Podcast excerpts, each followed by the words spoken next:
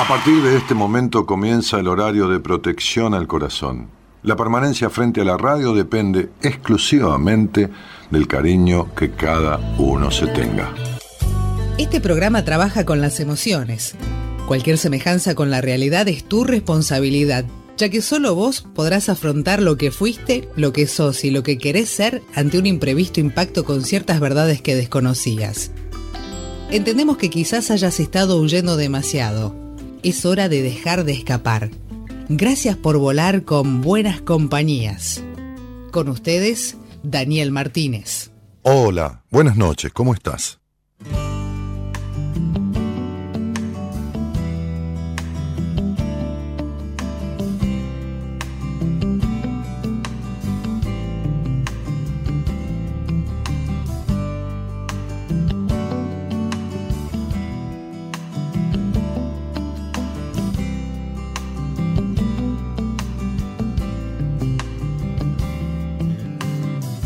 Es un buen día para empezar. Cancelar mis deudas y reorganizar. Comer a mis horas y dejar de fumar.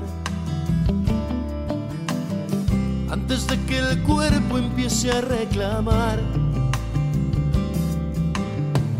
Hoy es un buen día para respetar a ese rayo de sol que me viene a despertar y dejar todo atrás, lo mejor será empezar. Hoy es un buen día para empezar. Hacer borrón cuenta nueva y dejar todo atrás. Conseguirme una novia y dejar de saltar de cama en cama sin hallar mi lugar. Hoy es un buen día para saludar a mi peor enemigo y decirle qué tal. Y dejar todo atrás, lo mejor será empezar. Porque el balance de las cuentas de la cosa existencial arrojan un terrible saldo que se llama soledad. Por eso es que es un buen día para empezar. Porque hasta hoy sido solo una ensarta de moléculas, un sube y baja de la sangre, un armazón de calcio con articulación porque hasta hoy solo algo que llena la nada, o quizás solo el juguete predilecto de algún niño extraterrestre que juega conmigo a los humanos.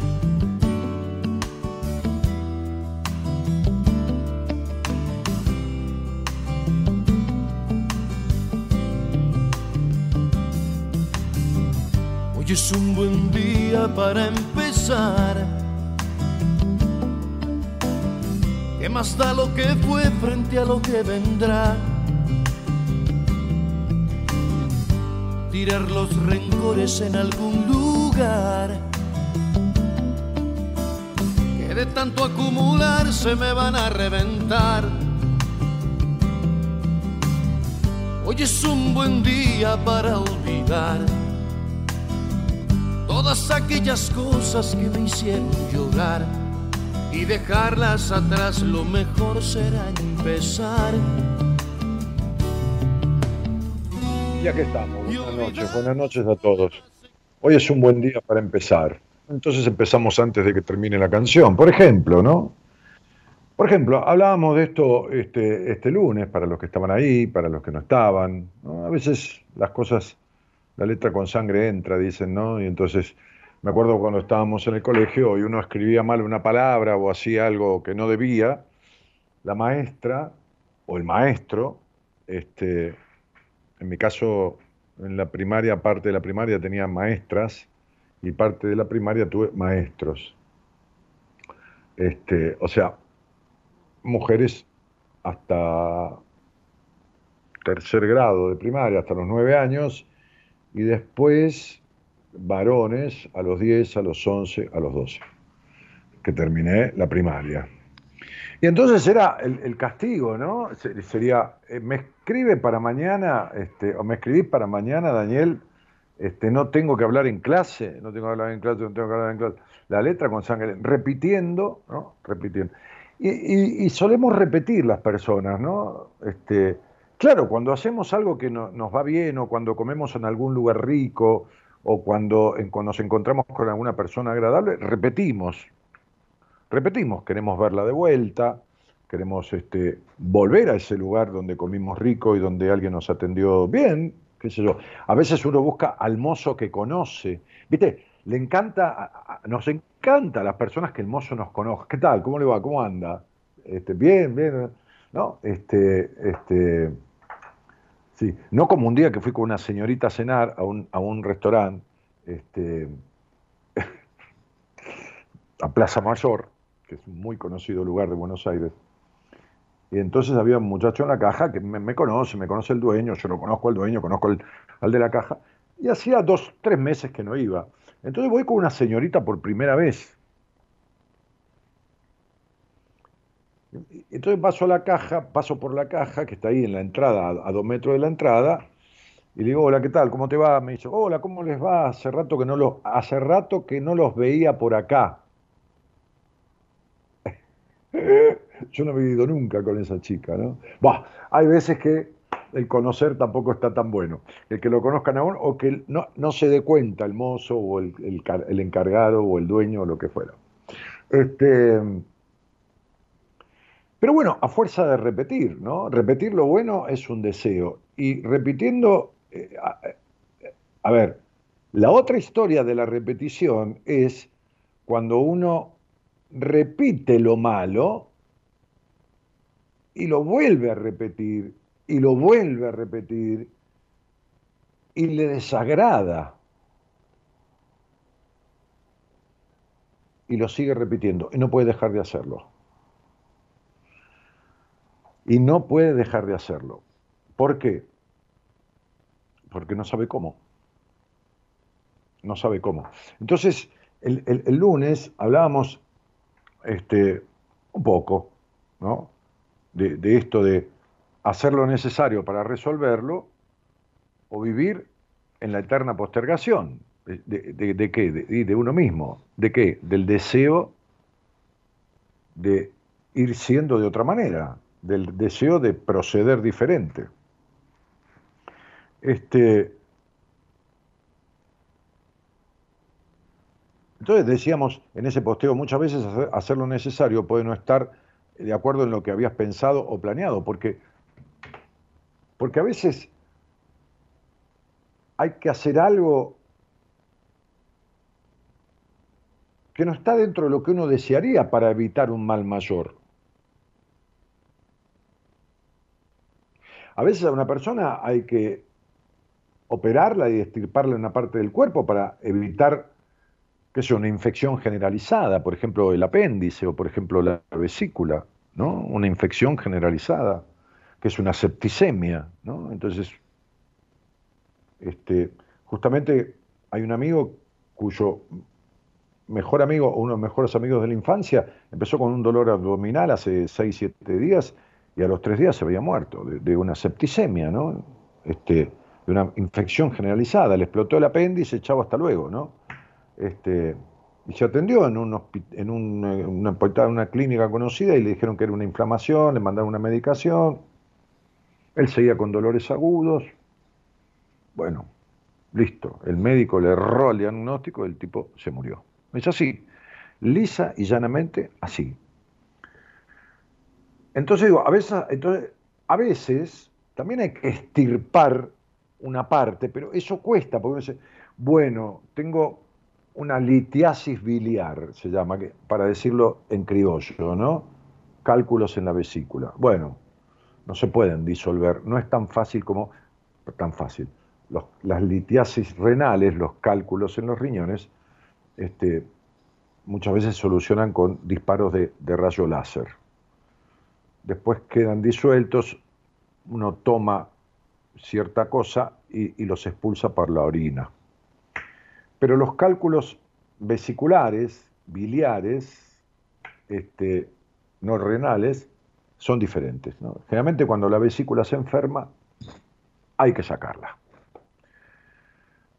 Eh, entonces uno se pone en manos de otro y definitivamente este, que es un cirujano, soluciona el tema, ya sea de los cálculos renales o de los cálculos biliares, lo estirpa. Ahora, ¿qué pasa cuando uno tiene que estirpar ciertas actitudes vinculares, ciertas conductas? Y ahí es donde ya se complica. ¿Por qué? Y porque la intervención quirúrgica parece algo mágico, ¿no? Hoy, existe el rayo láser, eh, ciertas operaciones de la vista que son como mágicas, ¿no? 30 segundos, y se, y se soluciona determinadas afectaciones de la vista y la persona sigue viendo, por ejemplo, este, este, la, presbicia, ¿no? Este, se hacen ciertos cortecitos con el láser o se hacen ciertos implantes y, son minutos, ¿no? Muchas veces. Y entonces cuando, cuando hay estas afectaciones emocionales que, que uno se cree que forman parte de uno y que uno ya es así, como el color de ojos, pero no es así, muchas veces las personas tienen la tendencia a esperar que se arregle solo o a querer una solución mágica, ¿no? Como, como si fuera quitar la vesícula, que uno se duerme, es un ratito, se despierta. Entonces, a veces forma parte de una condición humana, de una mala condición humana, ¿no? A veces nos vamos a dormir con la fantasía de que esto amanezca de otra manera. Que, que con esto es que mañana será otro día y por ahí todo cambia, ¿no? Sí, para algunas cosas es así, pero para las que vienen desde hace mucho tiempo no es así. Entonces hablamos de esto, ¿no? El, otro día, el lunes, ¿no? Este, de, hacer lo necesario. Eh, y, el posteo de hoy es una pregunta, ¿no? ¿Por qué sí y por qué no? ¿no? ¿Por, qué, ¿Por qué viene el sí? ¿Por qué tú sí cuando en realidad quisieras decir que no? ¿Por qué tú no cuando quisieras decir que sí? Cuando, cuando decís que sí, ¿es que estás deseando decir que sí? ¿O decís que sí deseando lo contrario. Y cuando decís que no, es que verdaderamente este no viene desde las tripas, viene desde el alma, viene, o viene acomodaticiamente de la, desde la mente, acomodaticiamente, la mente acomodada, desde la mente, cuando en realidad tu, tu profundo deseo no es decir que sí, sino decir que no, o no es decir que no, sino decir que sí. ¿Y qué entra a jugar en esto? ¿Qué es lo que juega Daniel en esta cosa de que generalmente muestro lo contrario de lo que siento o digo lo contrario de lo que desearía? Y la baja estima. La baja estima. Uno nace bajo estimado, o sea, nace con baja estima, no, de ninguna manera, absolutamente no. No se nace con baja estima, no se nace tímido, no se nace...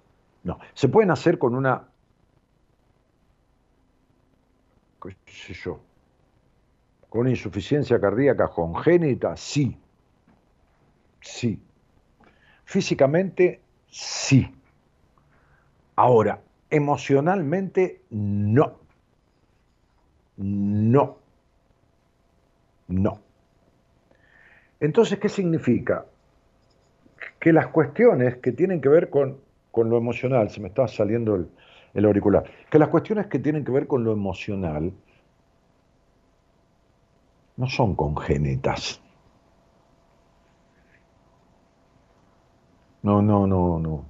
No, no.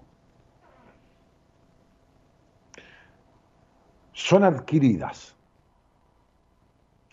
Cuando vos adquirís algo en la vida, qué sé yo, un celular, lo podés vender, no sé, un auto, lo podés vender. Te podés deshacer de él, lo puedes tirar.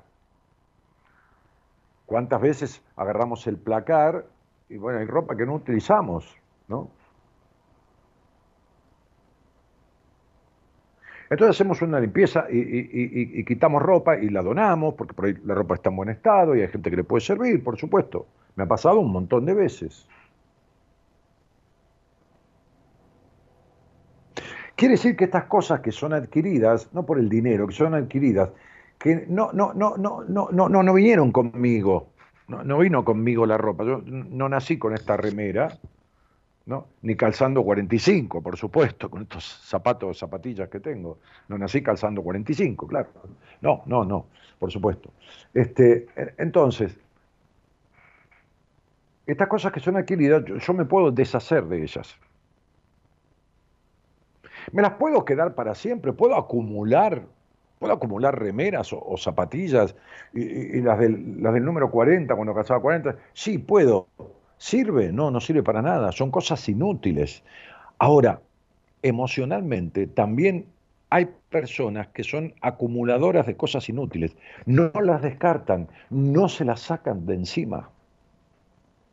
Y el no sacarse de encima cosas inútiles, el no sacarse de encima el no cuando quiero decir que sí, ni el sí cuando quiero decir que no, el no sacarse de encima la, libertad de expresión,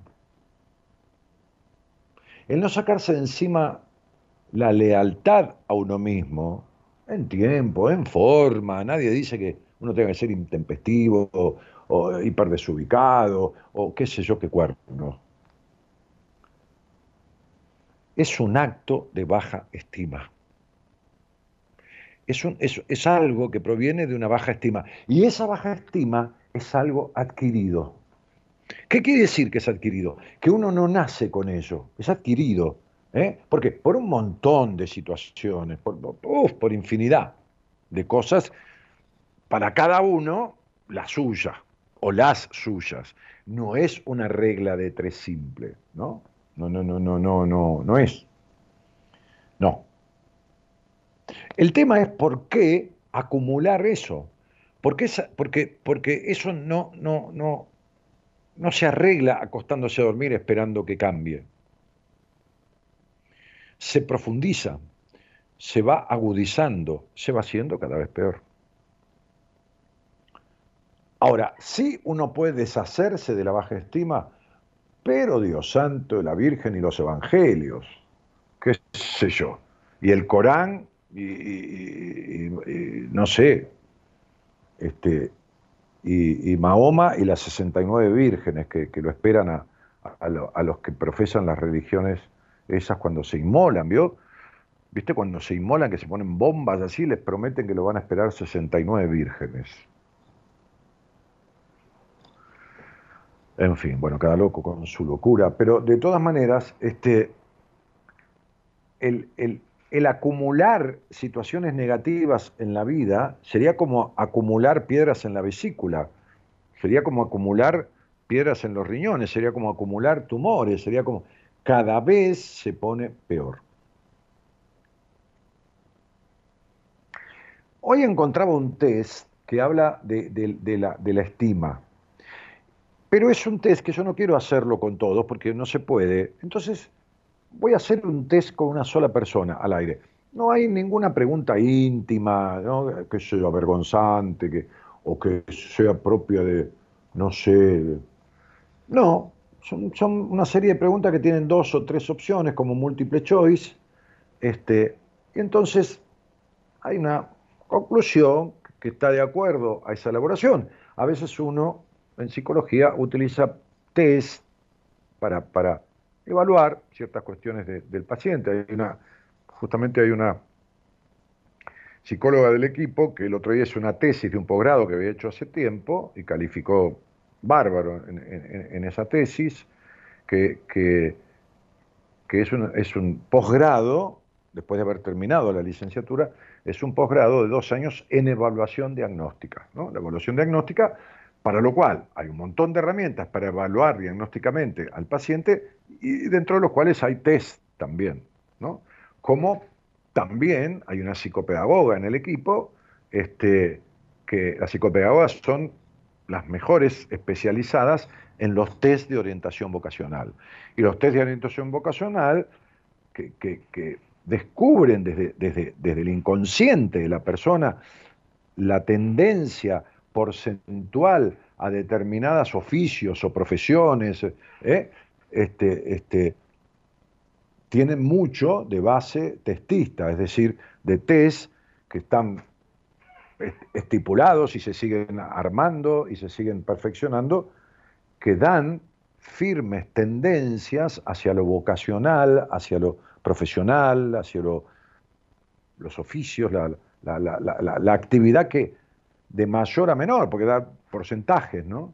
Que una, que una persona puede. Entonces, digo, estamos en el año 2022, este, ya entrando en el 2023, y hace mucho tiempo que hay muchas herramientas para quitarse de encima lo que uno viene acumulando de malo.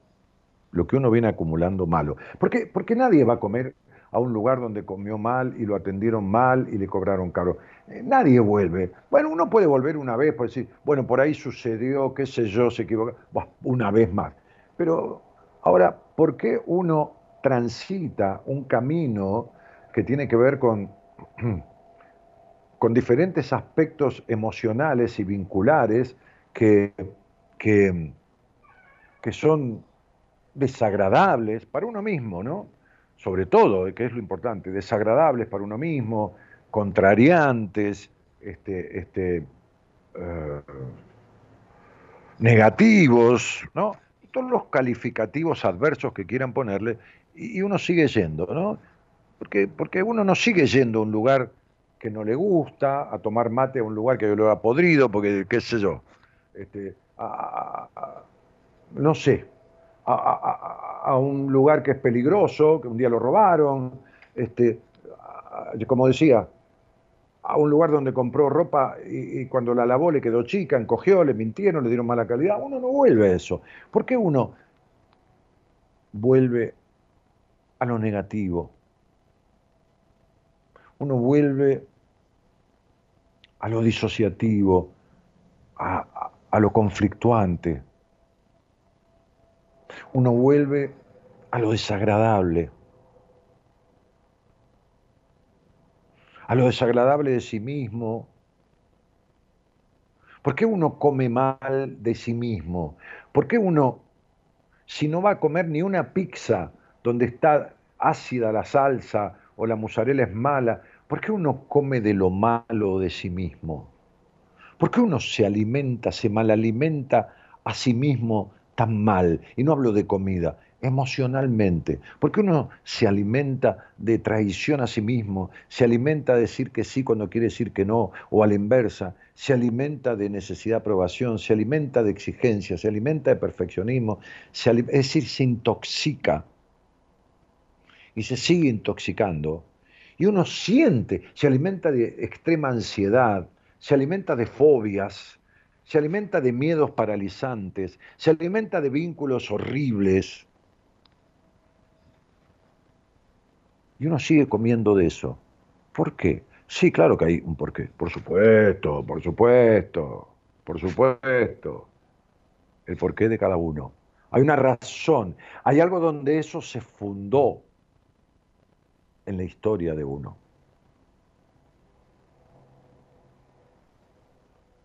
Y queda.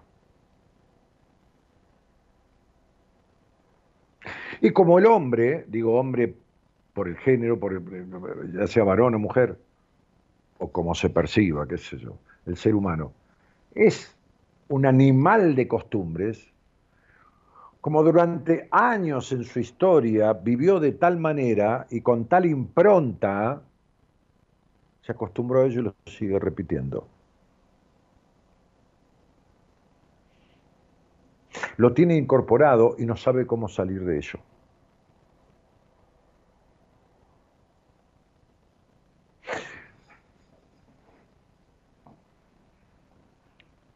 El trabajo en terapia, yo, el otro día estaba mostrándoles a mis amigos, estábamos en un cumpleaños de la esposa de uno de ellos, y estábamos ahí separados, los varones de las mujeres, digo porque conversaciones diferentes, primero nos juntamos todos, después nos fuimos a una mesa todos los varones, con los hijos de algunos, nos reíamos, bueno, jugábamos, hacíamos apuestas de cosas, bueno.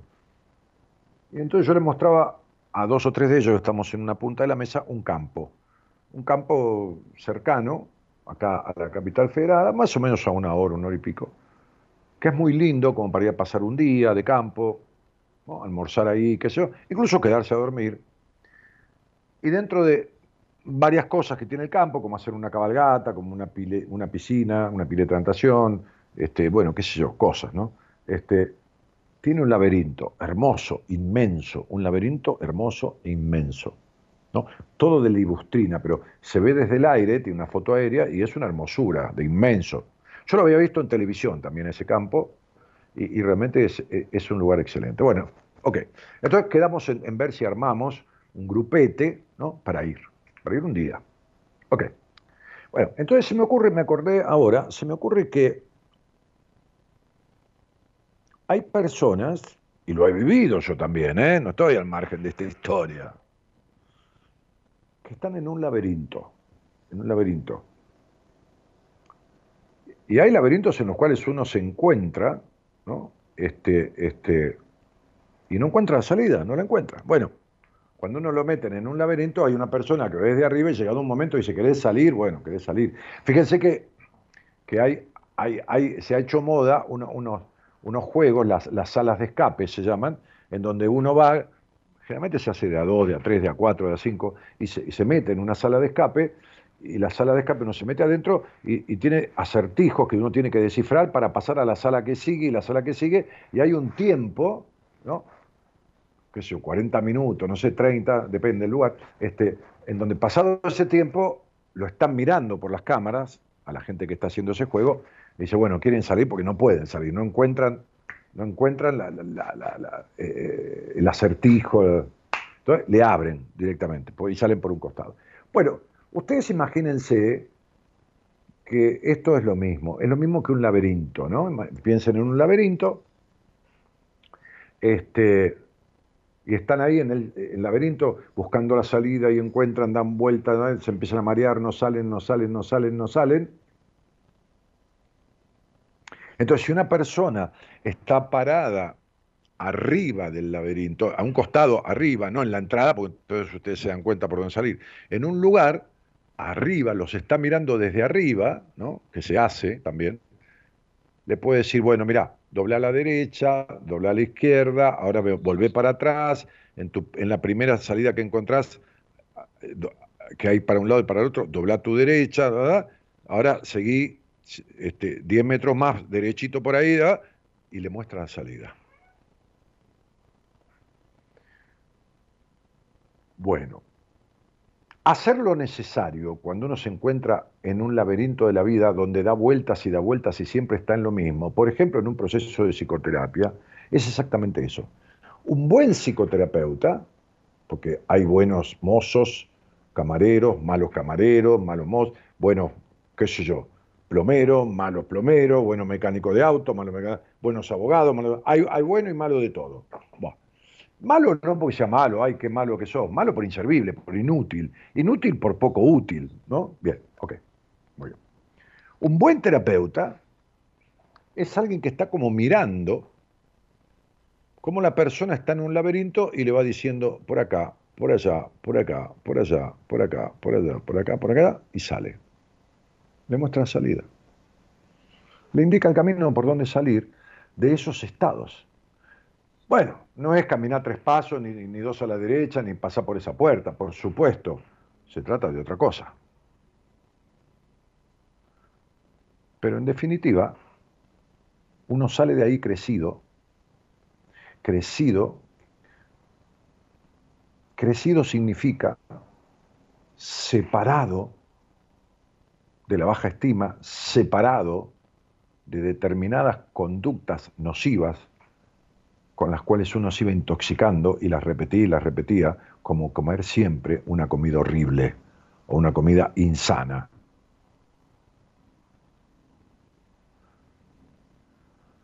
Si alguien quiere, eh, este test que nos lleva dos minutos, quizás dos minutos y medio, le escribe a a mi productora, al teléfono que está en pantalla, y sale al aire conmigo y yo le voy a hacer preguntas de múltiple choice.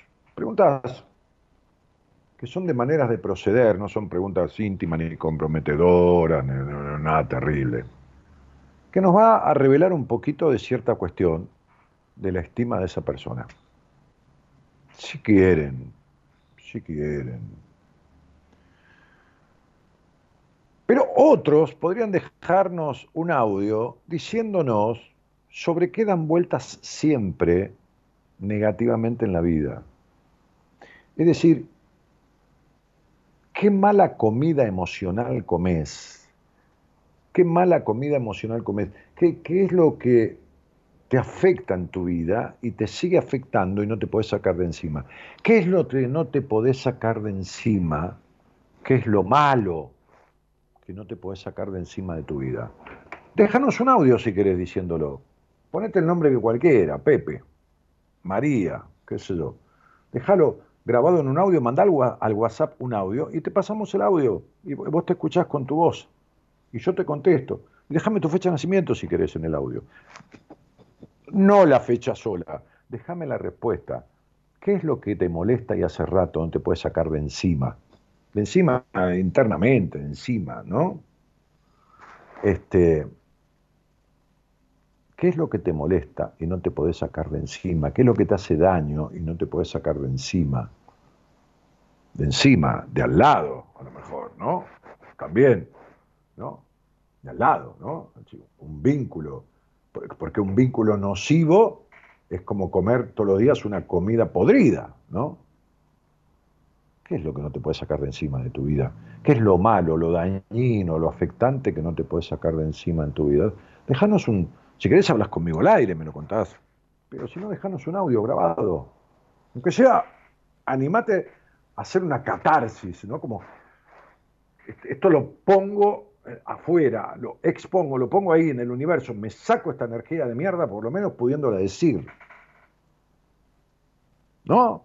Es para vos, no es para mí. No, no, no, no, no es para mí. Yo hablo, paso música, el programa lo hago. Es un programa más. Debo llevar 6.000, 7.000 programas, qué sé yo. ¿No? Un programa más en el sentido de que estoy haciendo lo de siempre, no es que no me importe. Pero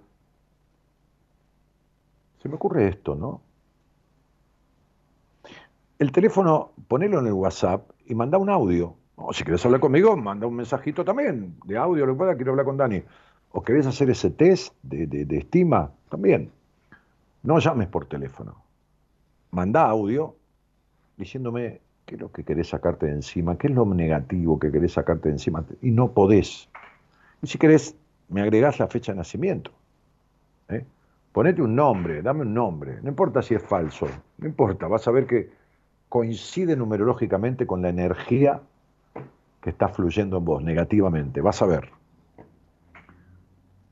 Es 54 911 3103 6171. Ahí está en pantalla, pero para los que están escuchando a través de un montón de maneras, que no es con la transmisión de esta pantalla, de, de mi, canal de YouTube, porque están por otros medios, o porque están por la radio misma, por, por Ecomedios, por AM1220, bueno, por lo que fuera, entonces les digo el teléfono 54 911 3103 6171. Y hacemos este test de estima. Tengo otros test. Eh, tengo otros test también. Tengo una serie de test. A ver si, si, si, prende por ahí. El lunes que viene hacemos otro para una persona que salga al aire. Pero animate a dejar un mensaje de, de voz haciendo, como te dije, una cosa de sacarte, aunque sea energéticamente, con el nombre que quieras poner. Y si querés me das tu fecha. Qué cosa negativa, desagradable, intoxicante.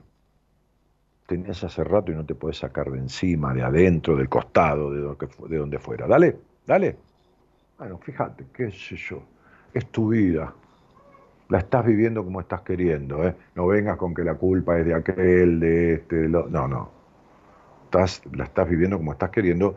Estás yendo a comer siempre al lugar donde te atienden mal o la comida es mala o te cobran caro, ¿no? Y, y no valía el gusto de lo que comiste. La propuesta está hecha. La tomás o la dejás. Tú mismo, como dicen en España. Buenas noches a todos y gracias por estar.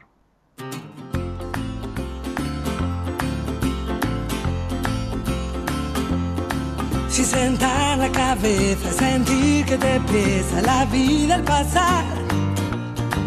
Yo prefiero perderla y gastar cada día en volverla a encontrar. Si no hay cuerda, te tienes que dar.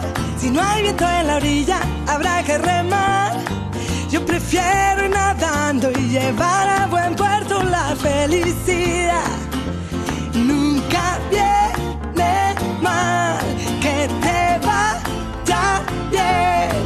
Y si el tren se va, dile, ey, ey, ey, que es mejor jugar que vivir preguntando por qué. Todos somos una pieza del mundo Si te encarcela el amor y te mata la condena.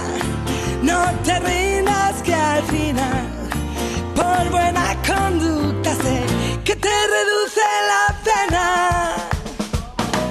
A la cita callando te vas olvidando de hacerte saber la vida es un baile. No dejes que el tiempo te pise los pies.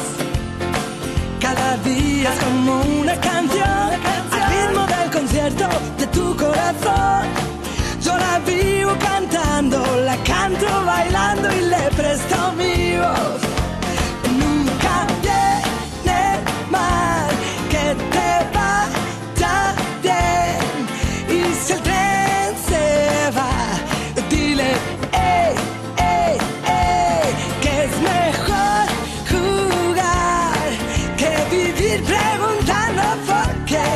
Todos somos una pieza del mundo y su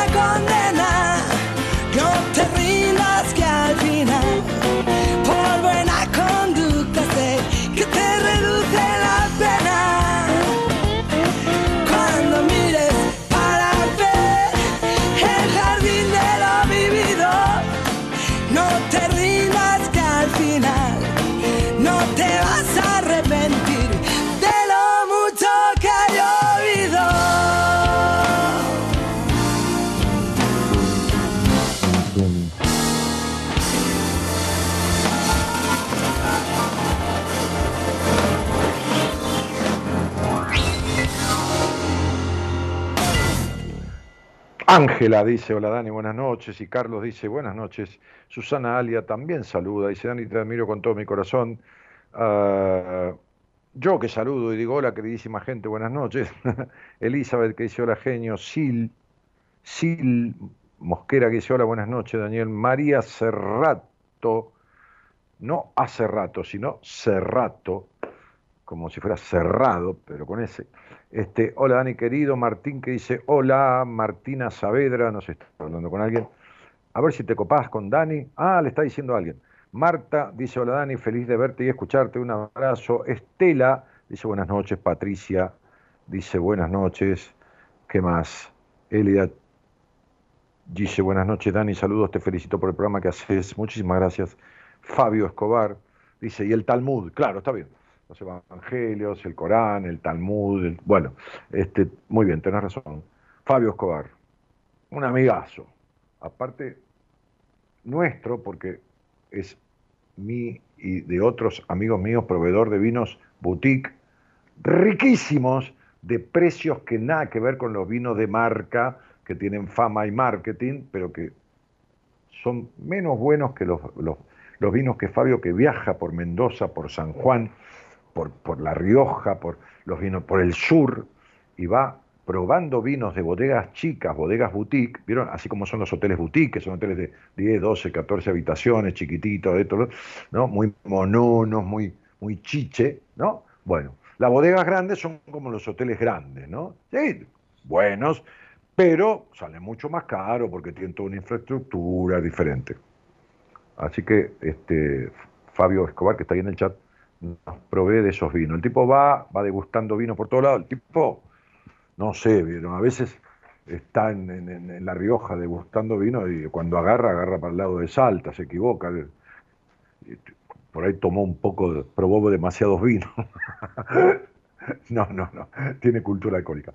Este, y después nos ofrece los vinos. ¿no? Este, hay un vino que me trajo que se llama el psicoanalista y es riquísimo. Hay otro que se llama demencial. Hay otro que se llama oveja negra, otro que se llama abrazados este, el Buscapleitos. Uy, tengo tantos vinos con unos nombres, más allá de los nombres simpáticos, son vinos ricos. Este, este, y tomamos con mis amigos, algunos de nosotros le compramos vinos a él. Em, bueno, Graciela Marta, que dice, hola Daniel, buenas y buenas compañías. Graciela dice, saludos, genio, te admiro, te escucho siempre. Eh, bueno, Anabela, que dice saludos también. Bueno, aquí estamos, qué sé yo. Aquí estamos los que somos y somos los que estamos, y así va la cosa. ¿eh? Como dice Barbosa, el que no la sufre, la goza. Bueno, tengo que atender a alguien, me parece. Yo estoy hablando y hablando y no le doy bola a la productora este, que es una tipa tan dedicada. Si bien lo dedicada que es Eloísa, lo puntual que es, uno le dice una cosa y al otro día la tiene. ¿eh? Eloísa es diseñadora gráfica, ¿no? Hace un año que me está diseñando las tarjetas personales mías, ¿no? Este, y, es muy esmerada, ¿no? Ya hace un año que no tengo tarjetas, ella sigue diseñando, pero es tan esmerada y tan dedicada que, que bueno, este, tan exigente y perfeccionista que siempre le falta algo a la tarjeta, ¿no? Pero bueno, es cumplidora, ¿eh? A su manera. ¿No? Gerardo, ¿es así o no? ¿Vos le pedís algo y lo tenés al toque? No está escuchando, Gerardo. ¿Qué dice? Llamado. No le importa nada. No, dice Gerardo. No, le pido algo y no lo tengo al toque. Acá eh, mi productora me dice, hace un año, está las puteadas, hace un año que le cambias una cosa y la otra, eso no lo decís. No, eso no cuenta. No, no, no, no, no, no. El jefe nunca se equivoca. ¿Entendés? El jefe eh, no se dispersa, está mejorando eh, sus conceptos. No, no, no, el jefe, bueno, no te olvides que hay una frase que dice, más se piensa como el jefe, más se hace carrera. Así que bueno. Ahí me manda unos stickers. Ah, unos stickers tipo puteada. no, tipo puteada Bueno, muy bien. Alexis, ¿cómo te va, querido? Buenas noches. Hola, buenas noches. Gracias por atenderme. ¿eh? Es un gusto hablar con vos. Por favor. Gracias a vos por llamar. Este, no, a ver por dónde ando. Yo estoy medio perdido con todas las cosas que tengo abiertas acá. De... Em, bueno, ¿de dónde sos? Eh, de Lanús. Lanús Oeste. De Lanús. Lanús Oeste. ¿Y con quién vivís, querido? Eh, con mi papá y mi mamá. En la casa de ellos. papá? Y, con tu mamá, en la casa de ellos. Bueno, muy bien. Este, ¿y, ¿Y qué te trajo aquí? Bueno, eh, ahora me trajo una situación que estoy viviendo, eh, seguramente que viene de otras cosas también, ¿no? Que vos por ahí la descubrirás mejor que yo, ¿no? No importa, Eh, vos no, no, no analice, vos contame. No, yo, bueno, yo te cuento. Te las cuento, me abro porque sé que no me vas a me vas a juzgar, ¿no? Como si fuese No, para nada. algo malo Para que nada, hice, pues. ¿no? No tengo por qué juzgarte, yo quién soy para juzgarte, ¿entendés? Sí, sí, sí. Sí, si te escucho ya, ya sé cómo son más o menos. Bueno, por Bueno, eso. yo eh, acudí a los servicios de una mujer que se dedica a la prostitución. Una curandera. sí, ponele, ¿no? No, no, una, una, una prostituta. Ah, una prostituta. Sí, sí. ¿Y cómo voy a si no juzgo a la prostituta, cómo voy a juzgar a quien la va a buscar? Si yo he atendido mujeres que se prostituyen, han sido pacientes mías, y yo no tengo... ¿Quién soy yo Ujú. para decirle que lo que hacen está mal? Lo que hacen está mal si les hace mal, si les hace daño a ellas emocionalmente.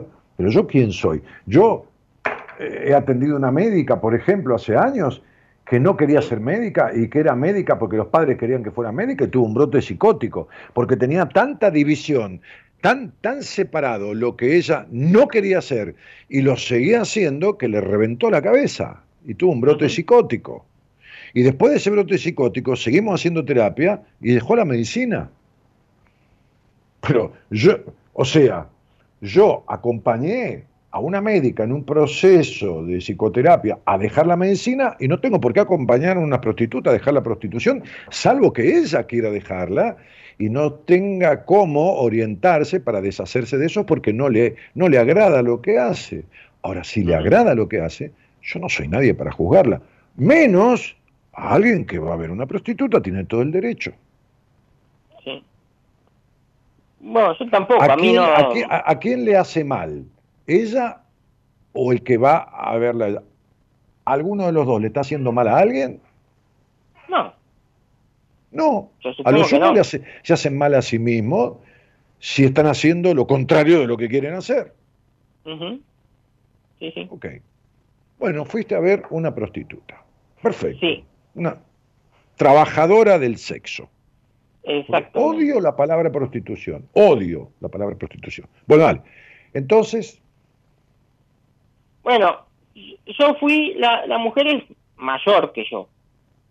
Yo tengo 40 años, ella debe tener unos 15 años más, ponele, ¿no? esa también Eh, es una cuestión de gustos. Esa también es una cuestión de gustos. Sí, sí, sí, sí. Sí, no, yo eso no, no tengo problemas. O sea, tampoco me, me, me afecta que sea prostituta, no. O sea, yo no, no voy con, eh, juzgándola ni con malas intenciones tampoco. Eh, sea eh, a lo que se dedique, yo la trato con todo el respeto que se merece una mujer. Pero por supuesto. Pero Eh, claro. O sea, Eso es lo mismo que con el yo amor, el cariño, que- el afecto, que de hecho viene- el respeto. De, de hecho, viene a mi casa a, hacer los quehaceres de, de la casa una vez por semana, porque o, o a mi oficina o al consultorio, una- y que yo la maltrate o no la trate bien porque se dedica a limpiar. Es muy digno la- el trabajo que hace y es muy necesario para mí. Así que, Sí, sí. Como yo soy necesario para ella también, para que tenga su trabajo, y entonces. Bueno, contame, ¿y vos qué edad tenías cuando fuiste? ¿Fue ahora? Esto fue hace poco, hace unos tres meses que estoy cada tanto acudiendo a ella. Incursionando. Sí. El tema Pero es que siempre fuiste, siempre yo, fuiste la misma persona. eh, últimamente sí. Bueno, me parece bárbaro. Uno cuando, cuando tiene algo que le agrada, vuelve. De octubre, noviembre. eso. El tema es que ya me está agradando mucho. Eh, ella como mujer. Qué bueno. Eh, yo se lo planteé a ella, que yo es como, no te digo que la amo, porque qué sé yo, que, que- pero yo, yo empiezo a sentir sentimientos eh, que van más allá de por ahí el trato entre un hombre y una mujer y por ahí lo, eh, lo comercial, llamámoslo así, ¿viste? Del intercambio de dinero por sexo, ¿no? O sea, yo ya Claro. como que me estoy involucrando sentimentalmente ya con ella. A ella se dice, se lo hago Digamos, cada digamos que le tomaste cariño. Eh, bastante. Sí, sí, un cariño poco acostumbrado. Ajá. Muy bien, muy bien. Entonces, y digo alguna, a, a ver, hago un punto aquí, querido Alexis. Eh. Vos dijiste, no la amo. Está muy bien. ¿Por qué? ¿En algún momento sentiste que amaste a alguien? No. No. Sí, sí, a alguien sí amaste. Sí, a mí mismo, Sí. capaz. Seguramente. Pero. Eh, no sé, eso no lo sé, qué sé yo, lo veremos, no sé. Pero, eh, ¿con quiénes te criaste? con mis padres y mis hermanos. Bueno, ¿qué hermanos? No me digas los nombres, decime uno mayor, uno menor, una mujer. una un hermana mayor, tengo una hermana mayor que tiene cinco años más que yo y un hermano menor que tiene cuatro, cuatro o cinco años menor que yo. Menos que yo. ¿A quién sentís que amás como amor de, de- de- de- familia, de hermano, de hermana, de padre o de madre? Si es que amás a alguien de tu familia, que no hay obligación, porque uno a la familia no la elige. Entonces no tiene obligación de tener amor, amor fraterno, amor, ¿no? Habló amor hacia lo materno, hacia lo paterno, hacia lo, hacia hacia los hermanos. ¿Alguno de ellos? Tengo como una relación así de amor y un poco también de, de bronca, ¿Con? ¿no? Con, ¿Con mamá? con ellos. ¿Con quién? Con papá también. Con papá y con mamá. Muy bien, Sí. muy bien. De acuerdo. Muy O bien. sea, yo los, Una quiero, relación, quiero mucho. una relación que se llama una relación controversial, una relación dicotómica, como se dice amor-odio, no es que sea odio, ¿viste? Porque es como amor y enojo, ¿no? A la vez. Sí, Claro. Sí, sí, sí, Me imaginé, me imaginé. Bueno, muy bien. Entonces estamos con esta chica, esta señora, esta mujer, bueno, mujer, este, no importa la edad, eso es lo de menos. Este, estamos con esta mujer, que ya fuimos varias veces, en tres meses, ¿no? Este, y entonces, ¿qué pasa? Y bueno, esta mujer es como que está ocupando eh, mucho tiempo o mucho espacio dentro de mí. En O tu sea, cabeza. como en mi cabeza, sí. ¿A, a qué te eh, dedicas, Alexis? Digo, de la parte formal, ¿no? Sí.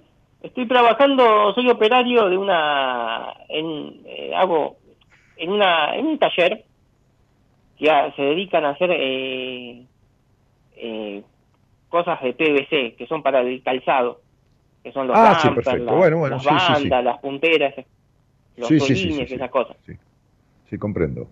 Accesorios para calzado. Claro, claro. Hace dos años que estoy trabajando ahí. Bueno, entonces, le dijiste a ella, me está pasando algo con vos más allá de esta cuestión física, placentera.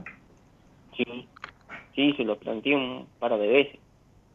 Ajá. Eh, ¿Y qué dijo? yo le, ¿Qué dijo? es más, le había dicho, no, no, no te voy a decir que es amor, pero es como que estás ocupando mucho lugar en mí. O sea, es como que yo voy allá, estoy con ella, pero no, no- es como que me la, me la traigo para mi casa también. O sea, me la llevo todo el tiempo conmigo. Claro, Porque y vos la conociste como por internet, la conociste porque ella puso un aviso. ¿Por qué puso un Eh, aviso? Sí, busqué en una página así porque con todo esto de la pandemia, qué cosas que había pasado, ¿viste? Eh, Sí, sí, sí. Como que estuvo todo muy limitado, ¿no? También para salir y relacionarse con la gente. Y aparte con el trabajo, pues yo trabajo de lunes a sábado. El único día libre que tengo, más o menos, eh, así con tiempo, libertad, así con soltura, eh, es el domingo. Claro. Yo quise Pero, algo a ver, te, directo. te pregunto, Alexis, despacito, que no hay apuro. Eh, eh, ¿Es, es en, en una página de, de contacto como Tinder o en una página de escort o en una página de No, de masajista? Escort, así, en una página de Escort. Bueno, muy bien, sensacional. Muy bien. Entonces vos le contaste esto a ella, que está muy bien, muy bien, le dijiste lo que sentís, lo que te está pasando, y ella qué te dijo. Y medio que, que como que no, eh, no sé cómo decírtelo. Con tus Eh, palabras. Sí, pero, o sea, no me dijo ni que... Ella me... Es como que me... Me, me da a entender que le agrado también a ella. Te da a entender. Sí. ¿Cómo sería darte a entender? Como que Eh, hace, hace una carita así como sonriente. como que yo o te- percibo cierta aceptación de ella cuando le dije esas cosas. Eh, ¿Percibís no- o te lo dijo, Alex? Esperá, porque cuando uno tiene intenciones eh, emo- emocionales con alguien, uno interpreta siempre lo que le viene bien interpretar, porque uno quiere lo que quiere, no quiere escuchar lo contrario. ¿Ella te dijo alguna palabra o simplemente sonrió, te lo agradeció, te agradezco que sientas eso por mí, qué sé yo, como diplomáticamente? No, no, no, no sé si era muy diplomático, pero sí me dijo que como que yo era muy agradable para ella, muy lindo. eh, eh, por un momento me insinuó como para salir, para vernos fuera Eso es, de lo que te eso. iba, eso es lo que te iba a decir yo. Sí. ¿La invitaste a salir? ¿La invitaste a cenar un domingo, que yo, comer una pizza, no importa, al cine? Digo, me gustaría ir al cine con vos, me gustaría ir a, ir a tomar algo, a cenar, qué sé yo, no importa. Sí, tomar sí, un lo helado. dije por ahí. Si podríamos, por ahí, si cabe la posibilidad algún día, si ella le parece, no sé, eh, seg- eh, según cómo maneje sus tiempos, ¿no? También. Que algún No, día nos conozcamos te- más allá dijo- de- me del estás lugar, de ese lugar, Me afuera estás de eso. diciendo, Alexis, me estás diciendo que te dijo que por ahí sería posible que salieran, te dijo ella. Esto es lo que me acabas de decir. Y yo también se lo planteé. Pero Por ella te dijo que sí, que, es- que sería posible. Sí. Me dijo, Bueno, sí, un- capaz un día nos, juntamos y hacemos algo afuera de esto. Pero, pero, ¿por qué no estos fijas? meses ¿por qué no, porque ella este mes eh, se vuelve a su provincia. Por un mes. Ok, vive en el, vive, eh, su provincia es el norte, Noreste. En noreste, bueno, muy bien. Misiones. Misiones. Bueno, está bien, se vuelve a su provincia. Bueno, pero acá está claro que cuando vuelva, digamos, mediados de enero o fines de enero, vos vas a salir con ella a tomar algo. Cabe la posibilidad. Pero ¿cómo cabe la posibilidad? Si te dijo que sí. Sí, pero no, no hubo, sí, seguramente sí, pero no hubo un, un día, un acuerdo como, bueno, tal día hacemos. Pero ¿cómo va a haber un día para dentro de un mes? Te dijo que se va, hay que esperar que vuelva. Cuando vuelve le hablas y le decís, bueno, eh, Verónica, este, digo cualquier cosa, no importa. Norma, este, bueno, este, este, eh, ¿qué tal si, si, si, si nos vemos? Dale, ya que estuvimos tanto tiempo sin vernos, ¿qué tal si salimos a, a tomar algo? Un rato. Después, en todo caso, vamos para tu casa, este, pero salimos a tomar algo. Por supuesto, no puede haber una fecha con un mes de anticipación, uno no sabe ni si va a estar vivo, entonces, viste, no, no puede. Ay, vamos a claro. agendar, viste, no se puede, ¿no? Salvo que sea una cosa, no sé, bueno, te llama el escribano, tengas una escritura en un departamento, tenés fecha para dentro de 30 días, bueno, eso es lógico, pero en una salida con alguien, no, no. Acá el sí ya está, el sí, Sí. ya está, el cuándo será oportunamente dispuesto. Sí, sí. Bueno, ¿y cuál es tu inquietud, Alexis querido? Eh, mi, mi inquietud es, no sé si esto que yo siento por esta mujer Sí, es por una necesidad de eh, vincularme con alguien, o sea, si es, eh, eh, es un, como un, eh, ¿cómo te diría? Eh, si es algo real lo que yo siento, o por ahí es una carencia mía de afecto que me lleva a tal vez vincularme eh, con esta mujer, porque o- yo podría tener un vínculo con otra chica, qué sé yo, una que vive cerca de mi barrio, que puedo conocer en la calle, que por ahí sería mucho más fácil vincularme con ella. No estaría tan limitado esto.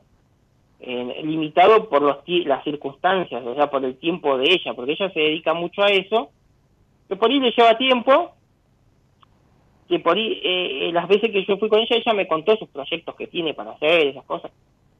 O sea, el por qué, es como que yo sé el por qué lo hace y los motivos por qué lo hace. No, no, vos sabés el para qué lo hace, no el por qué. Sí, el para qué. O sea, para qué. ¿Cuáles son los fines el por qué, que ella el por qué, el por qué, no. El por qué por ahí ni lo sabe ella. El para qué sí lo sabe. El por qué es otra cosa. Bueno, y muchas veces ella tuvo como conmigo, tal vez lo tendrá con otro, pero... No sabemos y no importa. No importa, yo voy a un lugar a comer, a dos o tres lugares donde los chicos, tengo un mozo en el hotel, en un hotel a dos cuadras de mi casa, que lo conozco desde otro hotel muy conocido de Buenos Aires que ahora está cerrado, y me atiende con mucha deferencia y con mucha calidez, me dice, hola amigo mío, y le doy un abrazo, tiene un problemita en un pie, y yo le pedí las placas radiográficas, se las voy a mostrar a mi médico, etcétera, etcétera.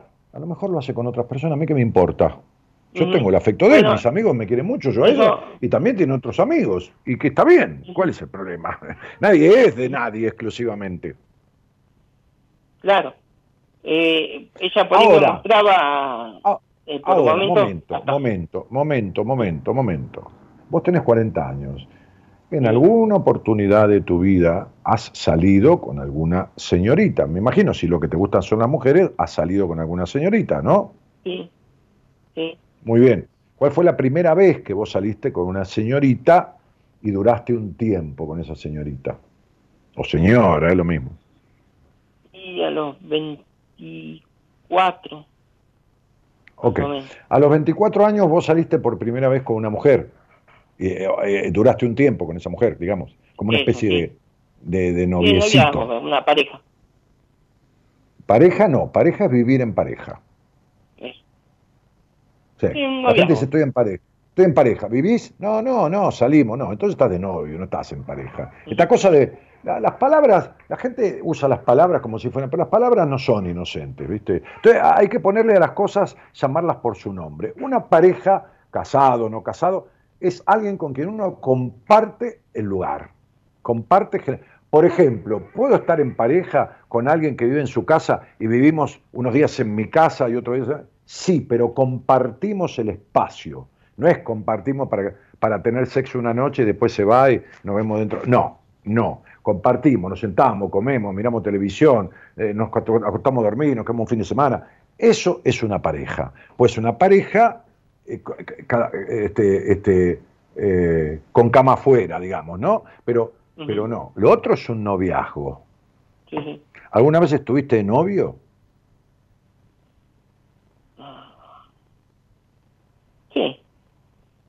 Bueno, ¿cuánto tiempo? Por ahí no, era una relación que yo viendo a la, distancia no era muy profunda, que digamos, ¿no?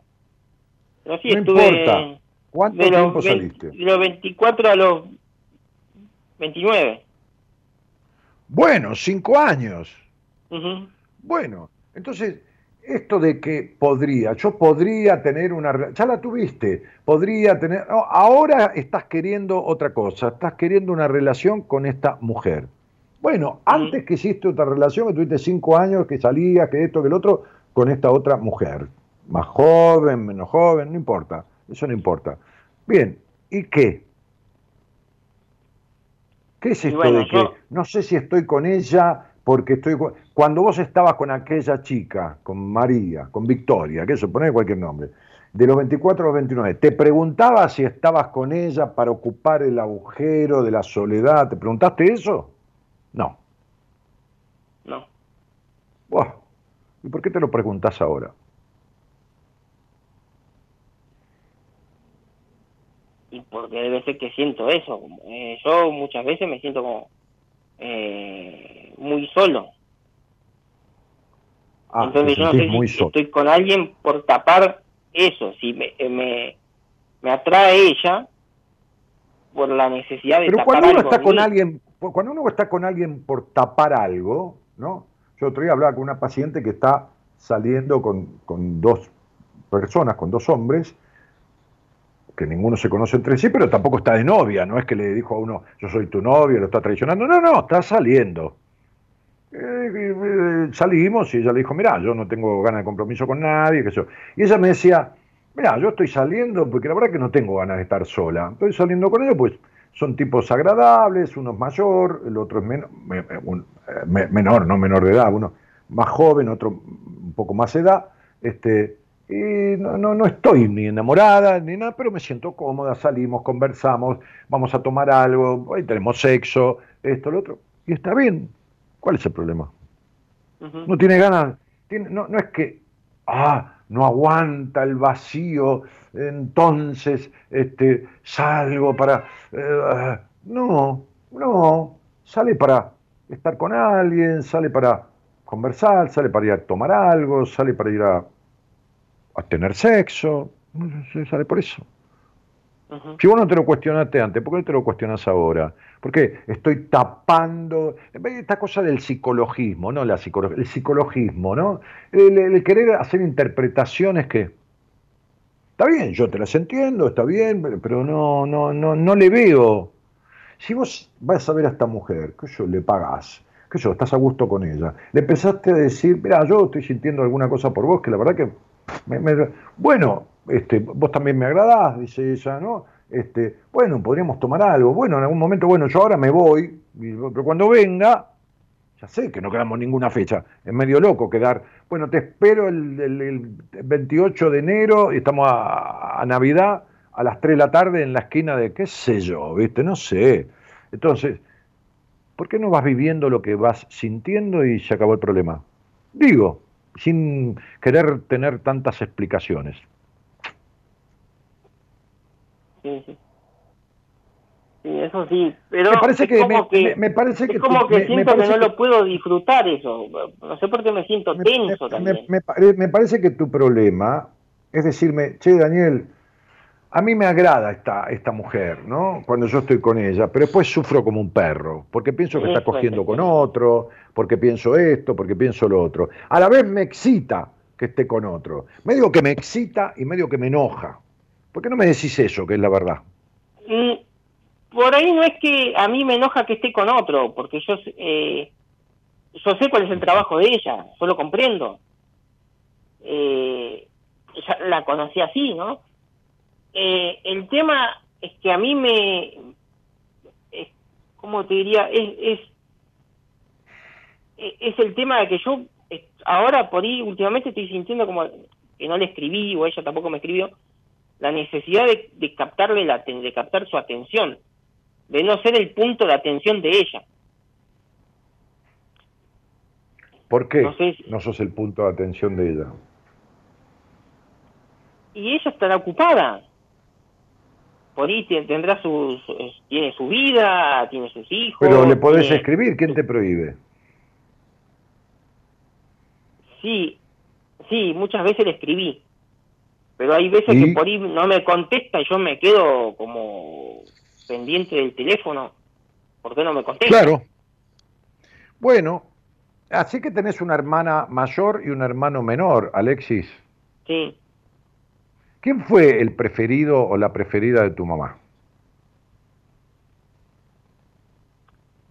Mirá, según mis, si yo le pregunto eso a mis hermanos, dicen que el preferido Te dicen que vos, sos vos. Muy bien. Yo, yo no hago diferencia en eso, no, no, no tengo una, una diferenciación de a quién quisieron más. Yo desde mi punto de vista, ¿no? Pero no podía, le, vos yo le a mi hermana y ella decía, no, es, el preferido siempre fuiste vos. Bueno, nadie habla de quién, a quién quisieron. ¿Quién fue el preferido? El preferido de tu mamá fuiste vos. ¿Y el preferido de tu papá, quién fue? También. Bueno, bárbaro. Ok, perfecto. Bien, ¿cuántos años te lleva tu hermana? Eh, ella tiene 45, 5 años. Cinco años. ¿Tu hermana no vive allí? No, ella está juntada con hijos. Claro. ¿Y a qué edad se fue de la casa? Mm, sabría decir. Más o menos. ¿Qué, año ¿Qué edad tenías vos, más o menos? ¿Tenías 24? ¿Tenías.? A ver. No, ellos, ellos vivían acá en casa. 30. Sí, con el, con, con el novio. Más o menos por ahí. 29, tenía 28, 29 yo. Claro, sí, y después se fueron a alquilar a otro lugar. Sí, escúchame, este, y, ¿Dónde dormías de chico? Yo dormía solo cuando era chico, con en la habitación con mi hermana. Ajá. Eh, después pasó mucho tiempo, había nacido mi hermano y más o menos cuando yo tenía, creo que 11 años, 12 años, no sé por qué motivo, eh, mi mamá rompió las pelotas para que mi viejo compre una cama así, esas marineras, una arriba de la otra, y dormíamos en la habitación por un momento, en la habitación de ellos. Claro, por supuesto. Durmieron en la habitación de ellos en una cama marinera, una cama cucheta. Sí, sí, sí.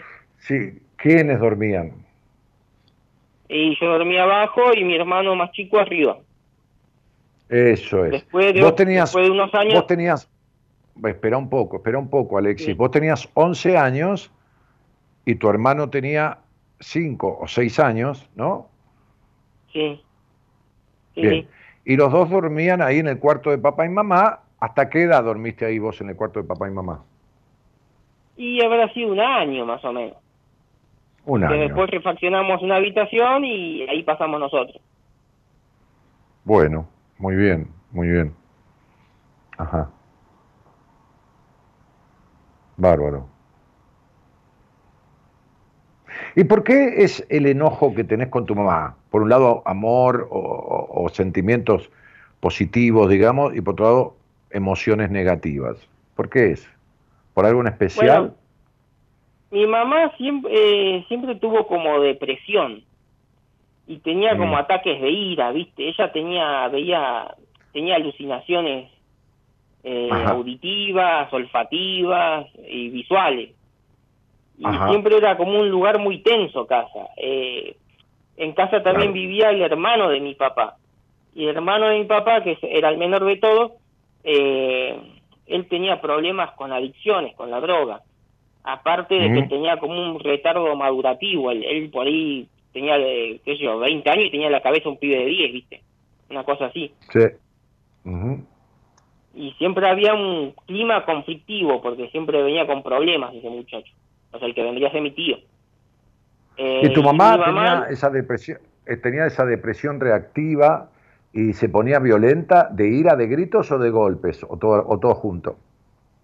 Y sí, hay veces que gritaba, insultaba, eh, no sé, me acuerdo una vez que yo estaba desayunando para ir al mediodía al colegio y se le dio por a las puteadas revolear todos los platos contra el piso. Che, y digo yo una cosa, Alexis, no está mal ni bien, pero te pregunto, ¿qué haces viviendo ahí a los 40 años todavía? Y, mira, yo siempre tuve, eh, eh, siempre me costó conseguir trabajos. O sea, desde chico terminé el secundario, llevaba currículum por todos lados y siempre me costaba. Y siempre tuve trabajos muy esporádicos, eran eh, no sé, que por ahí podía durar tres meses, seis meses, después me, me, echaban o no, o no conseguía, después mucho tiempo sin trabajo. Eh, me las rebuscaba haciendo trabajos de albañilería, de lo que es todo. Y esta, esta, esta mujer con la que esta mujer con la que salís, es una mujer que vos sentís que tiene un carácter tranquilo, apacible y más bien tierno. Sí, es muy. Porque el hecho seguro. Es muy dulce y muy protectora. Sí. Sí, me es todo, lo, es todo lo que tu madre no fue. Bueno, de ahí viene este cariño. ¿Está mal que uno tenga un cariño por una mujer que es lo contrario de su madre? No, es como un vínculo reparador. Ahora, justamente, fíjate que esta señora esta mujer, esta chica, no importa, es una manera de decir, trabaja con su cuerpo y es como que vos sentís que nunca está disponible. Por más tierna y dulce que sea, igual que tu madre nunca lo estuvo. Nunca estuvo disponible de manera coherente para ese niño. Y esta señora es dulce, agradable y protectora, ¿no? Cuando estás con ella, pero tampoco está disponible para vos. Este nene siempre estuvo solo de mamá. ¿No? Siempre estuvo carente mamá. Y la carencia en un niño es un concepto, querido Alexis, va para vos y para los demás, que no existe en un niño. Todo niño con carencia afectiva de la madre o del padre, lo que genera internamente es un enojo tremendo. Porque ningún niño dice, ay, señorita, eh, va al colegio al jardín infantil. Ay, tengo carencia porque mi mamá no me mima o porque mi papá no me compró una pelota. No, el niño tiene enojo. El niño quiere lo que quiere y cuando no quiere, perrea, se zamarrea, tira el sonajero a la mierda, se mea en la cama, tira una botella. Son todos llamados de atención. Entonces, digo, por supuesto que es muy factible que cuando vos dormías en el cuarto de tus padres, estando durmiendo o no, hayan tenido sexo delante tuyo, evidente, durante un año, ¿no? Alguna relación sexual han tenido. Entonces, digo, alguna cosa, algún toqueteo, alguna cuestión. Todas estas cosas, aún dormidos, son percibidas por un niño. Ahora bien, entonces vos estabas en el cuarto, en una edad en que el niño se transforma en un pajero natural y espontáneo, consciente, se masturba, se hace la paja, en una edad en donde tu mamá estaba siendo de otro hombre. Igual que vos, que a los 40 años te masturbás pensando en una mujer que está siendo de otro hombre. ¿Está claro? Entonces lo que vos tenés es una situación traumática y conflictiva de tu infancia que se repite ah, de manera afectante porque tenés una mujer que es en cierta forma conductual lo contrario de tu mamá, pero que tampoco está disponible y que encima tiene sexo con otro hombre. No importa si es uno o cuatrocientos, es otro. ¿Está claro? Sí. Bien. De ahí viene esta cuestión de una mujer mayor que vos, que por supuesto podría ser tu madre, hay chicas que tienen hijos a los 12 años, por supuesto, podría ser tu madre, pero no porque la diferencia de edad, no, no, yo soy muy mayor que mi mujer, te diría que tiene actos de madurez eh, mayor que los míos, ¿no? Así que eh, la madurez no tiene nada que ver con la edad. Entonces, digo, si bien ayuda, no quiere decir que defina. Ahora, el punto es que vos tenés una situación afectiva bastante intensa por primera vez en tu vida a los 40 años con una mujer que es mayor que vos, que podría ser tu madre, que tiene vincularmente características contrarias a la de tu madre, porque es dulce, agradable, no es violenta ni nada, y que tiene y que nunca está disponible. O que casi nunca está disponible. Salvo que le pagues para estar con ella.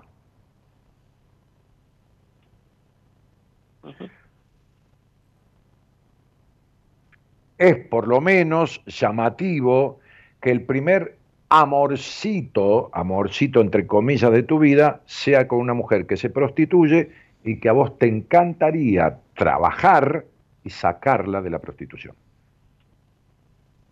Trabajar, digo, creciendo económicamente y sacarla de la prostitución, que es lo que muchísimos hombres intentan hacer. Conocer una mujer que trabaje con el sexo y querer sacarlas de ahí.